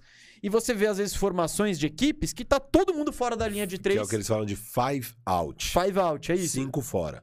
Então, na evolução do jogo, se você for ver isso, tipo, não tem o stretch 3. Por quê? Porque o 3 ele já joga lá, mas antes o 4 jogava dentro. E o Que era o Tim Duncan, era o Garnet. Isso, o Horace Grant, sabe? Aqueles caras É. que tem um arremessinho até de meia distância, mas não vão lá pra fora. Então, os quatro foram saindo, eles foram ficando menos pesados, foram ficando mais leves e foram saindo da linha de três. Hoje, O Dirk, você acha que foi um dos primeiros a começar a sair? ah, cara, ele era muito único, assim, porque ele era. O Dirk, se jogasse hoje, ele seria um 5. Eu não tenho a É. menor dúvida disso. Na época, ele sempre jogava com um pivô pesado, assim, né? Tipo. E o Dirk, ele era. Nem por uma estratégia de equipe, é porque era o, era o jogo dele, né? Então ele era um arremessador absurdo. Então, sim, foi um dos primeiros. Se a gente voltar no tempo, é capaz que É, ache tem- outros. tem outros, outros. Mas. É isso, com essa estratégia. Mas, tipo, o Dirk, ele. Mas ele, ao mesmo tempo que ele era. Ele arremessava, ele tinha o corpo de pivô, né? Então ele era pesado. O exemplo do Rashard Lewis, botaram um 3 na posição 4 e abriram ele. Então, o stretch aí tem mais, acho que essas características assim. Mas só pra resumir aqui. O stretch 4 e o stretch 5 são basicamente, stretch, no caso do stretch 4, o ala de força que joga fora da linha de 3 para espaçar a quadra. E numa evolução do basquete, hoje em dia até os 5 fazem isso, ficam fora da linha de 3 para espaçar a quadra. E o Denver Nuggets, por exemplo, ele vive com o stretch 5 dele ali, armando o time na cabeça do garrafão, que tem a capacidade de jogar dentro e tal, mas o Jokic, ele é.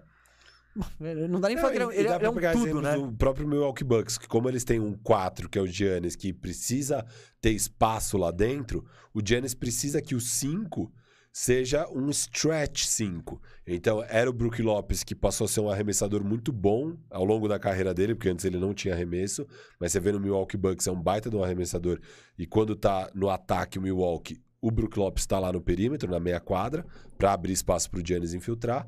E agora que o Brook Lopes machucou, eles foram atrás do Ibaka, que também tem esse arremesso de fora, porque é o jeito que é melhor de jogar pro Giannis, que é um cara que precisa dessa infiltração. Ó, alguém. é, o Lucas Rosa aqui, ó, trouxe um exemplo, talvez, do cara que tenha sido o primeiro stretch 4. Não sei se o primeiro, mas um dos, dos, Dos icônicos, icônicos. Robert Horry. Esse É, era um, é. um exemplo clássico, assim, que ele era um cara com tamanho de ala tal, um, um 4, mas que, pela capacidade de arremesso, ele já ficava fora da. mais longe da cesta pra espaçar a quadra e ter mais espaço nas infiltrações. Fechou. gost- Bom, hein? Bom, esse aqui foi o Momento Descomplica, oferecido pelo Vinho 22, que descomplica a sua relação com o vinho, tal qual nós tentamos aqui descomplicar a sua relação com o basquete. Aí, ó. Beba com moderação, hein? E é pra maiores de 18 anos, hein, ô, seus orelhudo. É. Mas e, e você acha aqui no link embaixo, tá? Então, manda ver. Ah, bom, momento João Kleber acabou. Agora vamos voltar aqui pro. Pra, pra finalizar o programa, né? O que, que a gente prometeu? Eu e o Firu, vamos fazer aquele. Porque o leste tá muito intrigante. O leste tá muito interessante, né? E muito imprevisível, né? Porque o, o líder é o Chicago Bulls, 38 vitórias nesse momento. O Miami Heat vem na sequência com meia vitória, meio jogo Meio atrás. Aí depois, o Boston, que é o sexto, tá quatro jogos e meio. E o Brooklyn, que é o oitavo, tá seis jogos e meio. do Bulls, o primeiro colocado. Então, o Bulls tem 38 vitórias, o, o, o, o Brooklyn tem 31. Então, tem muito time aí no meio, muita coisa pra mudar. E tem a questão do Nets, com o Ben Simmons chegando. Tem a questão dos Sixers, que, é com, com o Harden na parada. Então tem muitas coisas interessantes. Eu e o Firu, a gente vai ligar agora o nosso palpitômetro, né? Vê o que você acha do formatinho aqui. O que de a gente falar dos quatro de home court, Ó, os dois de playoff e, e o resto do play-in? É, o- e não, mas o que eu queria falar depois Hum. é pós-play-in, quem são os oito? Entendeu? Tá bom, a gente põe os quatro no play-in, daí quem se classifica do play-in, pode isso, ser? isso, isso. Tá. Pode ser. E uma coisa que é interessante aqui sobre o Brooklyn, mesa, eles estão a é, quatro jogos e meio é, do Milwaukee Bucks, que é o terceiro colocado, mas eles estão quatro jogos e meio do é, Washington, que é o primeiro fora do play-in. Então, assim, é, é, precisa o KD voltar, porque nessa sequência aí de Ah, não, para, os, não. ca- os caras estão 2-8. Kyrie joga só metade dos jogos. E não ganha jogos. A- o recorde do Kyrie jogando e não jogando tá a mesma coisa. É, se o Ben Simmons, Ben Simmons já estão falando que não joga enquanto o KD não voltar para não colocar ele na fogueira. Não, não, mas eu acho que. Precisa eles começar não, a ganhar. não, não, não, mas então, é que o e a resto. sorte, então, a é que sorte do Brooklyn, Wizards, Knicks, Pacers, Pistons e Magic. É né? isso. Tipo. a sorte do Brooklyn é que o 11 primeiro tá muito alto, porque se tivesse um Knicks numa boa fase, talvez pudesse perigar, mas É, cara, mas ontem o Knicks mostrou que isso, não- O Washington tá 3-7, o Knicks tá 2-8 nos últimos 10 jogos. Então, podem ficar tranquilos torcedores do Brooklyn que mesmo com essa fase horrorosa do time que também tá 10 2-8 nos últimos 10 jogos, vocês vão estar no play-in, né? Porra, isso, isso é tranquilizar quem? Não, tranquilizar que vocês não vão ficar pelo menos. mas peraí também, você. Não, mas podia perigar. Se... É que o leste tá muito bom, tem 10 times bons. Se tivesse 11, que quase poderia ter, o Knicks deveria ser bom. O Knicks não é bom, sei lá. é- é- Não, não deveria. Eh, Cantei, hein? Essa eu cantei. Essa eu cantei. Bom, mas ano passado o Knicks ficou em quarto. Eu sei, eu tô. É tipo, é surreal. Mas é, mostra também o quanto o leste melhorou, né? Isso, tipo, isso. E isso a gente já previa desde o início da temporada. Você Vamos quer lá. tentar fazer um Ó, colaborativo ou não? mesa. Ó, ó, ó. A gente tá falando de classificação, tá? Não de. Não de quem De vai quem ser o briga. finalista. É, não, de... Quem briga eu já falei um pouco lá pra É, trás. Ó, top 4 ali. Deixa eu falar um pouco de contexto aqui, ó. Hum. É, tá em primeiro, vendo uma sequência 7-3, mas tem o segundo calendário mais difícil do leste. O segundo mais difícil do leste. Eles pegam, inclusive, três vezes o Milwaukee, que é quem tem o calendário mais difícil do leste. O Milwaukee tem o calendário mais difícil do leste. O Milwaukee vem numa sequência 6-4, tá em terceiro, dois jogos atrás do Chicago. Considerando isso, que esses dois têm calendário tão difícil, às vezes o Miami pode ficar em primeiro. E Miami tá em segundo, mesmo tendo perdido Ah, mas tantos eu jogos. acho que vai continuar perdendo. É, Ah, o Miami, eu acho que essa é a. é a... é- o Miami é isso.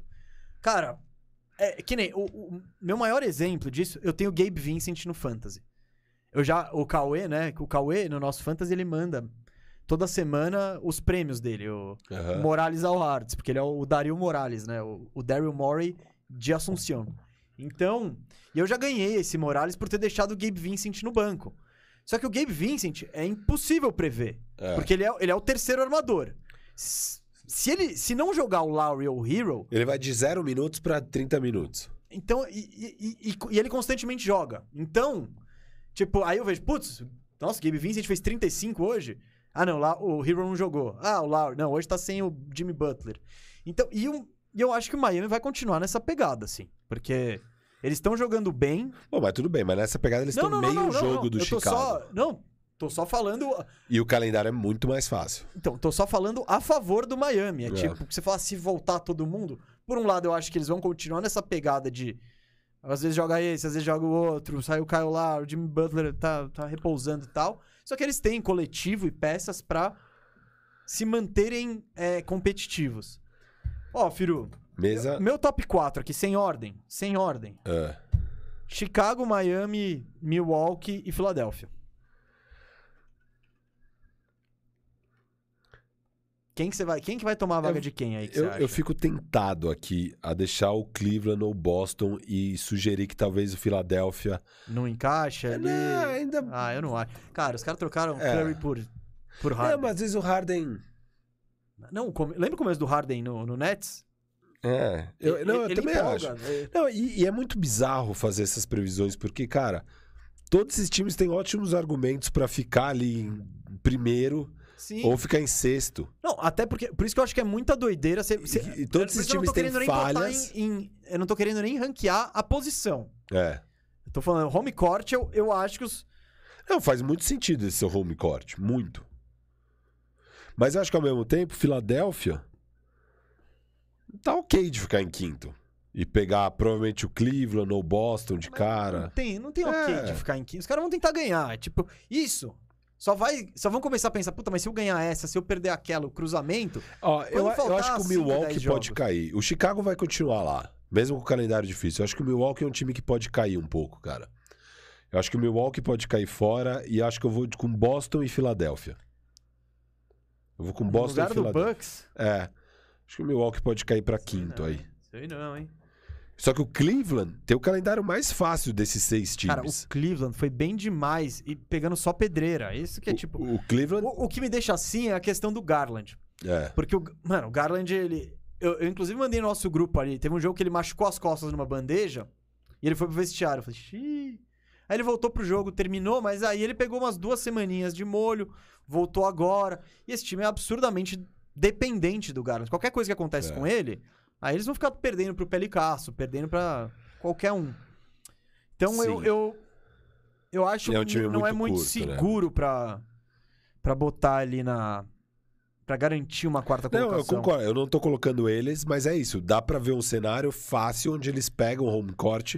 Porque eles estão aí, estão né, tão, tão em quarto e tem o calendário mais fácil de longe desses seis times. Quem tem um calendário tão fácil quanto o deles é o Toronto, que tá em sétimo. Hum. Então, então, beleza, já falou os seus. Você quer mudar ainda alguma coisa? Eu vou de Philly e Boston, com Chicago e Miami, nos quatro primeiros, no home court. Isso, isso. Play-in. Aliás, playoff Não, direto playoff sem direto. mando. Que é a quinta e a sexta. Po... A quinta e a sexta posições. Eu vou de Cleveland e Milwaukee. Eu fico nesses Cleveland seis e mesmo. Boston também. Eu acho que não. O Toronto pode chegar, pode. Pode, pode. O Mas calendário eu também... tá fácil, vai É, ver mas eu não boa. quero apostar contra É. o Cleveland também. É. Ahn, tá. Então tamo, tamo igual aí, só que você botou o, o Boston mais pra cima. Eu botei. o- Você botou o quê? Milwaukee, né? Tá doido, tirou o Bucks do, do home court. O. Vou falar que eu sou hater. Tá, quatro vagas de play-in. A gente acabou de falar que então a gente vai com os mesmos. É, óbvio. São, são, são Toronto, Brooklyn, o Charlotte Nets não vai Atlanta. buscar, então. Porque cê- cê- cê- você analisou o copo meio vazio do Nets. Você não analisou o copo meio cheio. Volta Duran e Simmons depois do All-Star Break. Podem eles- pegar home court. Não, não, que pode, pode. Então É. você não. Não, Mas é, não, não estamos alto nisso. Não, não tô alto. Eu não tô alto no Nets brilhar já de cara. Cara, muita incerteza. É, não, tudo depende da saúde do KD. E ele É. não parece estar saudável. Pra É. mim, essa é a grande questão. Não, então, é muita incerteza pra eu. Eu acho que se o KD volta logo depois do All-Star Break, Tá tudo bem. é esse time pegar home court. Não, eu acho também. Por isso que eu falei, a gente só viu o copo meio vazio do, do Nets. Mas é o que eu falei Mas no com outro as programa informações também. que a gente tem agora, eu fico meio tipo, é. é. Não, Eles estão quatro jogos do home court. É muito pouco. É tipo, dá Uhum. pra pegar fácil. Mas eu não tô muito confiante. E, e eu acho que todos os jogos até o KD voltar, eles vão manter esse aproveitamento grotesco de três de. de- Se o Simmons não jogar, não. É um time. Não, não é um time de NBA isso. Esse, esse resto. Mas o Simmons vai jogar não, não, não, não, não, não vai. Mas tô falando, você pega, você pega o resto do Nets, você tirou os três melhores. É um time. É, é um pouco que eu É. vou falar do Clipaço hoje. Cara, o, o Clippers é um, é, um, é um ótimo time, mas você tirou os dois melhores caras, não sobra muita coisa. Você, tipo. E, o- óbvio, o time do Clippers sem os caras é melhor que o time do Nets sem os caras. isso, sobra bem mas é coisa. parecido, né? A situação. Ah, eu não. eu- eu- Ah, para, para, para. É que o Clipaço, ele tem continuidade, ele tem treinador. O Nets é uma zona. É. O Nets é- E o Clipaço, ele já sabe que ele não vai contar com ninguém. Tipo, já sabe que não vai contar com o Kawhi. Já o Jordan machucou. É, pra- já tipo... Aqui fica meio aquela vibe de. Pô, vamos esperar os salvadores voltarem logo. É, exato. E aí, KD, você tá bem hoje? Não? Beleza, mas a gente conversa. E aí, KD? Tá legal hoje? Não? Ah, tá. Então, não. hoje é sem pressão aqui. Não, sempre não, mas tamo de boa aqui, tamo de boa, hein? Bom, só, só caiu pra nona, mas tamo de boa. eu, eu acho, Então inclusive, são- que Ah, não, fomos. Toronto em sétimo e Atlanta em oitavo. Ai, ai, Atlanta. Esse Atlanta tem um calendário muito fácil. É o, é o 13 terceiro mais fácil do. Então, é o terceiro mais fácil, né? O 13 terceiro mais difícil, o terceiro mais fácil do leste. Cara, esse play-in vai ser melhor dos Não, playoffs. vai ser bizarro. Imagina um, um Toronto e Atlanta se enfrentando para pegar a sétima vaga e o perdedor pega o vencedor de Brooklyn e Charlotte, que a gente imagina que seja o Brooklyn, por exemplo. É, o Hornets, ele deu uma, uma derretida. Você esperava. Não, mas sim, mas é o que a gente fala do Hornets. Eles, eles não têm um pivô decente e o Harrell não vai resolver os problemas defensivos dele, deles. E eles também não têm um marcador de perímetro decente. O time deles é o que eu curto de assistir o Hornets. Puta, é muito legal, a bola move e tal, não sei o que. Tem o Lamelo, tem. Mas, né, eles E não param o ninguém. Hayward tá sempre machucado. É, só pra variar faz também. muita, muita É o, falta. é- é o eterno looping do Hayward. É. A galera vê ele em quadra, nossa, puta, ele joga muito, hein? Como Arma- que Boston deixou ele ir embora e tal. Aí a galera vê ele fora, tipo, é, como que o Hornets paga 120 milhões pra esse cara? Então é. É muito triste a situação do Hayward, mas quando ele tá em quadra, ele, ele é muito bom, né? Ele, ele tem essa questão do tapete. E, aí e o Charlotte é- era isso, né? Também era uma das piores defesas da liga. Era- É muito parecida a situação do Charlotte e do Atlanta, mas o Atlanta parece estar engrenando a defesa Não, e o é Charlotte difer- não. mas o Atlanta não, eu também, digo- né? Tem mais. digo, é, eram dois. Os dois eram, sei lá, top 5 no ataque e cinco piores na defesa, sabe? Sim, é, mas é que o Hornets, você olha pro time e fala, tá, não tem como melhorar É, isso. exato, exato. É. O Atlanta até tinha potencial. Só de botar É, o Congo e o Hunter. O que eu uma- tenho. O que, assim, ó, mesa. O que eu tenho certeza. Você tem certeza de coisas? Charlotte não pega playoffs. Não pega. Não, eu também. Se tivesse por que apostar Então- na queda, eu apostaria no Charlotte. E temos nove times para oito vagas. É eu vou basicamente botar. isso. O Nets, eu não vou tirar o Nets dos playoffs. Quem que se tira? Então, Toronto e Atlanta vai ser difícil, hein? Você tá nessas também? É, eu, eu fico até numas de tirar Não, se você o quiser Brooklyn. tirar o Brooklyn, não você tira. Não, Você é meio vou tirar. hater, mas não, tira. Não vou A tirar. galera vai te xingar e tal. Não, o Brooklyn é, é bizarro, né? É um time que pode ser campeão e pode cair fora dos playoffs, assim. É surreal. Surreal a situação do Brooklyn. Cara, quem tá torcendo muito aí pra, pra batata assar é o Houston Rockets, né? Esse, o desse ano já é do Ah, Houston? não sei, mas se a batata assar, ela vai assar por vários anos. É tipo. Ah, não. Ah, mas isso eles foram perdedores no deadline, né? Porque tinha muito mais chance do Brooklyn ser pavoroso pra daqui 4, 5 anos, que é quando os piques realmente valem. Mas, Mano, ma- Com- calma. Mas, mas é, que, é que o potencial pra. Quando, quando dá ruim, ainda mais nesses times Não, eu sei, hypados. mas só de É ter o Ben. Simmons no leste e por 4, 5 anos, Não é sei. difícil você ser ruim no nível Indiana, ruim Cara, no... não sei. Você pega esses times aí. Você põe o Ben. Tira todo. É que óbvio que o time não vai ser esse, mas É. tira o Duran. Tira o Kyrie, vê o que sobrou e você põe o Ben Simmons. Eu não tô muito animado, não. É, óbvio que não, mas você aí acha três chutadores, põe lá com o Ben Simmons e já ganha vários jogos. Não sei. Olha esse, olha esse leste aí, mano. Não, o leste tá pesado. É. Mas vai, quem que você tira? Nove times, Ah, oito vagas. Cara, só porque o João tá aqui no estúdio, eu vou tirar o Toronto. Não gosto, mas vou tirar o Toronto. Dureza, hein? É. Não, é muito triste, Eu vou de velho. catástrofe Você mesmo. vai de... Eu vou de catástrofe. Toronto vai pegar. Toronto. É, puta, não dá, né? Chegar no play-in, um jogo, Toronto contra Brooklyn. Pode ser qualquer é, coisa. É, é isso. Mas daí precisa ter o KD. Se o KD tiver meia boca, já era, óbvio. Tipo, Não, é Kyrie. porque o ataque do Toronto também não é grande coisa. Então, às vezes, pode dar um... Aquele joguinho feio, o Kyrie tá cozinhando. E aí faz sexta no fim. É, sei lá. É, eu vou colocar o Toronto fora também. Vai. Eu, Então, queria, eu queria ir de. então vai, vai, vai. Mas não, é um jogo, mano. É, é muito esperia ali, KD, Kyrie. Kyrie não... Ó, tô por aqui com esse cara aqui. Não, é- aqui. ele não ganha jogos, mas ele faz a bola do jogo, se precisar, no clutch time. E Você precisa só carregar a temporada inteira, é, o jogo inteiro, e aí dá bola ele- pra ele. é. Ah, Kyrie. Então fomos de Toronto fora, quem diria a mesa? Ah, Puxado, hein? é, eu não. Não, mas é isso que é isso que tá.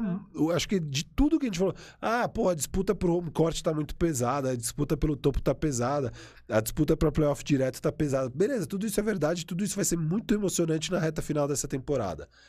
Mas imaginar que ou Toronto, ou Atlanta, ou Brooklyn, ou Boston, ou sei lá quem vai, ou Cleveland. O Gregório destacou um negócio legal. Que é. Eu queria muito ver essa- esse Nets e, e- e Raptors. Até porque o Kyrie não joga em Toronto, né? Daí ele não joga nem fora nem dentro. Não. Aí, ó, Aí é o quê? já perde uma, já, aí não ganha. Não- então, ah, Ah, cara, não, só é, o Duran ganha, é, só o eu Duran não- pode ganhar, é verdade. Você troca o. Não, eu digo, não ganha se o KD tiver. Porque eu tava imaginando o cenário aqui. Ah, o KD tá fora, mas, pô, Kyrie Ben Simmons contra o Toronto, talvez dê. Mas se o KD não. Seria se o Kyrie não joga. o Só o Ben Simmons não vai Mano, o ganhar. Ben Simmons fazer um triple-double de 30 a 20 20. Isso seria, seria muito louco isso. Mas im- um pouco improvável, talvez. É, bicho. Esse leste tá doideira. Ó, mas é sério isso. Isso que eu tô falando é sério, porque esse time que, que tem muitas questões, que é o Brooklyn. É, o Kyrie com essa questão da vacina, o KD com a questão da lesão, o Ben Simmons voltando de 10 meses parado e ainda precisando encaixar. Numa dessa é um time que pode sambar aí. Não pode. Eu, eu falei na troca, quando rolou, que o Nest ia ter um trabalhão pra. Cara, ele. é é, re- Recapitulando, ele tem o Kyrie, que joga metade dos jogos, metade não joga. Tem o Duran, questão física. Ele tem que integrar o Ben Simmons, que a gente nem sabe qual é a posição dele na vida, assim. Tem gente que fala que ele. Eu já, eu já ouvi de absolutamente tudo, desde ele ser o armador até ele ser o pivô e jogar, tipo, um time que tenha Kyrie, Mills, Curry, Duran e Simmons. E, tipo, e faz um Bora. small ball maluco, tenta fazer 200 pontos e vambora.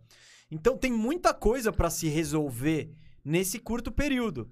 E com as incertezas de lesão, né? É tipo, deixa tudo mais nebuloso. Então, tá- o rumor é que o Simmons só volta com o Duran por causa da pressão, como você disse antes. E aí? Tipo, o tempo tá passando, tá ligado? O tempo tá passando. Então, tem, tem o, o, o potencial do apocalipse do Brooklyn ali. Eu não tô, É, é. não tô E dizendo é isso, e não. eu, e eu, eu, sou, eu tenho muita confiança nesse time pro longo prazo. Mas pra esse ano a situação É, tá então. nebulosa. Pra Não, esse ano eu, tá eu nebulosa. gosto do encaixe do Ben Simmons, tudo. Eu acho que ele pode É. somar. Traz muitas coisas que o Nets não tem. O KD e Kyrie são fechados um com o outro, tá claro. Tipo, o KD não abandonou o Kyrie nem com tudo isso que rolou essa Nossa, temporada. O KD, o KD tem Mas beleza, então- de Estocolmo, não é então é um possível. time que, cara, ano que vem, pô, tomara, já passou essa desgraça toda aqui de pandemia. Já não é uma questão se o idiota tá vacinado ou não. É, e o cara joga todos os jogos, pô, e aí já um ano a mais, já trouxe as peças que estão faltando pra complementar melhor esse trio, etc e tal. Cara, acho que é um time que vai brigar todo ano aí por título. Mas esse ano é um ano que pode dar Não, tudo errado. Pode, pode. Então, esse ano é o ano que tem muita coisa, muita coisa para se acertar até lá. É a diferença dos Sixers, que nem a gente fala assim, vai mudar tudo, vai, mas você põe o Harden, você tá tirando um cara, botando outro cara e aparentemente vai todo mundo jogar até o fim do ano. É. Legal. O Brooklyn é um desafio maior de fazer o de, de, de fazer as peças encaixarem, porque vai ter menos tempo, tem a questão da lesão, tem tudo. É, não, tem muito São mais, mais, peças, né? Então, Aqui, aqui é, é o Embiid jogando contra o MVP, tendo que encaixar com um dos melhores arremessadores de todos os tempos. É, tipo, não, é, não é muito complicado. então, Não é muito complicado. mas tem gente dizendo aqui que a gente vai quebrar a cara. Mesa, Hum. eu quero, eu quero que a galera avise a gente se o Brooklyn tem o próprio pique esse ano ou não. Eu tô curioso com isso. Ah, cara, eu acho que não, hein? Mas. É, então, não sei se você pesquisa ou se alguém fala aí pra gente, mas essa é minha. Essa é uma coisa que eu tô curioso agora, pensando nesse cenário de Brooklyn pode ir pra loteria, é, se, se tem alguma chance deles se darem bem, ou se na verdade é uma grande vitória aí pra Houston. Ah, calma, eu tô vendo aqui. Round 1, o Brooklyn. Não, o Brooklyn trocou o pick desse ano, eu acho. Pros Sixers. Ah, foi protegido. É. Foi protegido. O, o Nets tem a opção de um pick em 22 ou 23. Pá, pá, pá. É. É isso, é o pick desse. Mas Desse é ano. protegido de 1 a 4, não era? Ah, não, não, não. O, o Nets tem o pick dos Sixers esse ano. Tá? ah, então é, é isso. isso. Sixers que mandou pro Tá. Nets. É. E- não, o Rockets tem, vamos lá. First round pick. É, é, é do, é, do, é do Rockets. Tá. Então, Então, bom. Rockets deve estar zicando a saúde do KD até não poder mais. Alô, Red Nation. Não, e quem tá na jogada também é o Hit, que vai pegar o. Entre Nets, Rockets e Hit. O Rockets fica com o melhor pique, o Hit com o segundo e o Brooklyn com o último. Eu Ah, acho que é, tá, é- essa tá. é a parada. Não, mas então. Não, só, cara, tá escrito. Não, mas então eles estão muito bem, porque o do Houston vai ser horrível. Daí Houston fica com o próprio e passa do Nets pra eles. Ah, não, não, não, não. O Houston tem a opção de. Ah, não, é, desculpa. O Houston tem a opção de pegar o do Nets. O, do... o Hit have a option. Vamos fazer um bandeja explica. O bandeja explica Não, mas é que essa troca foi, foi A cabulosa. gente vai fazer um, um descomplicando aqui do Vamos lá, 22 pra Heat. essa troca. Rockets have option to swap Nets or Rockets pick for Heat pick. Ah, então, isso. tá difícil, hein? Acho que o Rockets pode escolher entre o pick do Nets e o do Heat. Eu acho que é isso. Acho que é isso. Muito complexo aqui. Esse Tá. site também não é muito Depois- didático. Ó, a gente faz um Mas- momento descomplica da semana que vem com essa, com essa questão do pique do, do Nets aí. Aqui, ó, vamos lá, no mock tá pra décimo. O Nets trocou com o Rockets. Resumindo, o Nets não vai pegar nada de... Tá, tá, não tem tá. pique, não tem, esquece o tank, não vai vir ninguém. Não, ter- não, tank. eu Não, não sugeri que eles entrassem tank, tá? Não, eles- mas o único pique que eles têm é o do Sixers. É isso. Então, Fechou. não, não depende do futuro deles a sorte no. Mesa, você tá mais animado pra essa disputa de home court, pra disputa de playoff direto, ou pra essa questão dos nove times, quem fica. Não, o play-in tá muito bom, cara. Eu já vou começar É. engajadaço aí desde o play-in, depois eu vejo o que acontece. Eu- É, pra mim a grande questão do leste é qual dos nove vai ficar fora dos playoffs. Essa é a grande questão. É, então. E, cara, a gente tá olhando aí pra um potencial quatro baita séries de primeiro round, né? Quatro baita séries. Ah, vai ser tudo que eu acho que o Oeste não vai ter, que o Oeste vai ser meio caído, né? Vamos lá. Tipo, passando. Mano, passa. O Denver. Bom, o Denver Imagina que você pode ter sinistro, mas, Brooklyn tipo, contra, o, contra o campeão, o, o primeiro colocado do leste pode enfrentar o Brooklyn. Sim, sim, sim. Não, e, o- e o Oeste tá mega caído, né? Tipo. Você olha. É. e fala, Ah, tá. Timberwolves, tá, Clipaço, Lakers, É. Blazers, Pelicasso. O Nuggets, que se não, se não voltar o Murray, né? Tipo, não vai longe. Mavericks, que você quer falar todo o programa do Mavericks, eu já tenho menos encanto. É- Era, era a pauta ter a gente. Acabou indo Não, nas era a pauta, fe- não. Você, você pra variar, que nem todo semana, fala, vamos falar do, do Mavericks. Eu falei, putz, tem coisa melhor, não? Fala de, falei, pra falar de Mavericks, eu prefiro falar de Toronto. Aí você falou, então tá bom, vamos falar de. Toronto e Atlanta, que Não, é já interessante. Mas é isso, galera. Foi bom, hein? Foi bom, foi bom. Eu achei que esse programa seria curto. Pra variar, não foi, né? Então, gente. Fala já do programa de amanhã e fala de novo da É sua transmissão. isso, é isso. São os recadinhos aí Boa. pra dar pra galera. Bom, gente, amanhã. A gente sabe que esse fim de semana tem jogo das estrelas, tá? Então amanhã, e a gente nem tocou no assunto hoje, tem um motivo pra isso, porque amanhã tem o Bandeja Bet e a gente guardou o Bandeja Bet especial aí pra falar sobre tudo que vai rolar no fim de semana das estrelas. O que, que você não pode perder, quais são os eventos da hora, quais são os eventos mais caídos, o que, que você tem que dar atenção. Os formatos novos são legais, não são? A gente vai debater tudo sobre o jogo Quem das vai estrelas. ganhar campeonato de enterrada? Vamos palpitar nisso aí também. Bom, já, já vou. Spoiler, hein? Vai dar Cole Anthony. Tô. Já dou spoiler, vamos ter divergências. Ele tá postando contra o time mais tradicional da história do campeonato de enterrada da NBA ali. O tradicional segundo lugar. Hum, tem alguns, mas tem primeiro também, com o Dwight Howard. É. É, então. É muita tradição aí, Orlando Magic em Tim. Mac disputou quando eu tava com vocês ou só com o O Toronto? Raptors, só com o Raptors. Toronto. Então, é, tanto que ele tá com aquela camisa do, do Toronto, né? Que tem duas E ele que dá um cores. passe pro Vince Carter, É, né? Os dois, é. tá- os dois eram de. Toronto. Não, foram os dois, aí teve Steve Francis. O puto Francis era da hora. foi- É. Ele foi pra Orlando na carreira? Foi, foi, na também troca do depois. T-Mac. O Orlando pegou já o Steve Francis se bobear já viciado em crack, porque o Steve Francis teve uma, É, te... umas Nossa, barras eu- pesadas. Eu gostava muito do Steve Francis quando ele tava em Houston ali. Era... É, então. O Orlando pegou esse cara aí, mas não era mais esse cara. É. Então, gente, amanhã, duas da tarde, ao vivaço, Bandeja Bet, falando tudo sobre o Jogo das Estrelas, absolutamente tudo. E hoje à noite aí, quem quiser me dar uma moralzinha na madrugada, a partir das 11h55, eu vou estar lá na TNT comentando Clippers e Rockets. Vou estar ao lado do Otávio Neto, narrador, que manda bem demais. Do Denis, do Bola Presa, que fez dupla com o Firu no, no domingo. E você já sabe qual é o esquema ali da transmissão da TNT, né? Gratuito no YouTube, Enfim, é só chegar, ligar, conectar e ver. A transmissão é muito legal, muito divertida. E eu espero aí a sua presença aí, você madrugueiro, você madrugueira. É, pra me dar uma moralzinha, né? Botar lá meu nome e tal, ver se tem nuvem de palavras. A última vez eu ganhei a nuvem de palavras.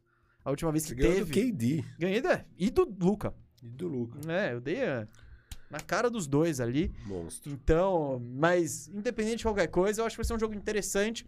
E o mais legal, o mais bacana de tudo que a TNT faz é gratuito, aberto pra todo mundo. Então, tá aí feito o convite. Você vai estar nessa? Lógico, não perco por nada. Nem- só se você Não, tivesse futebol já- de terça-feira. Eu já não costumo perder jogos do meu é, clipaço. Achei que você ia falar do seu Não, rocketaço. Não, do meu clipaço.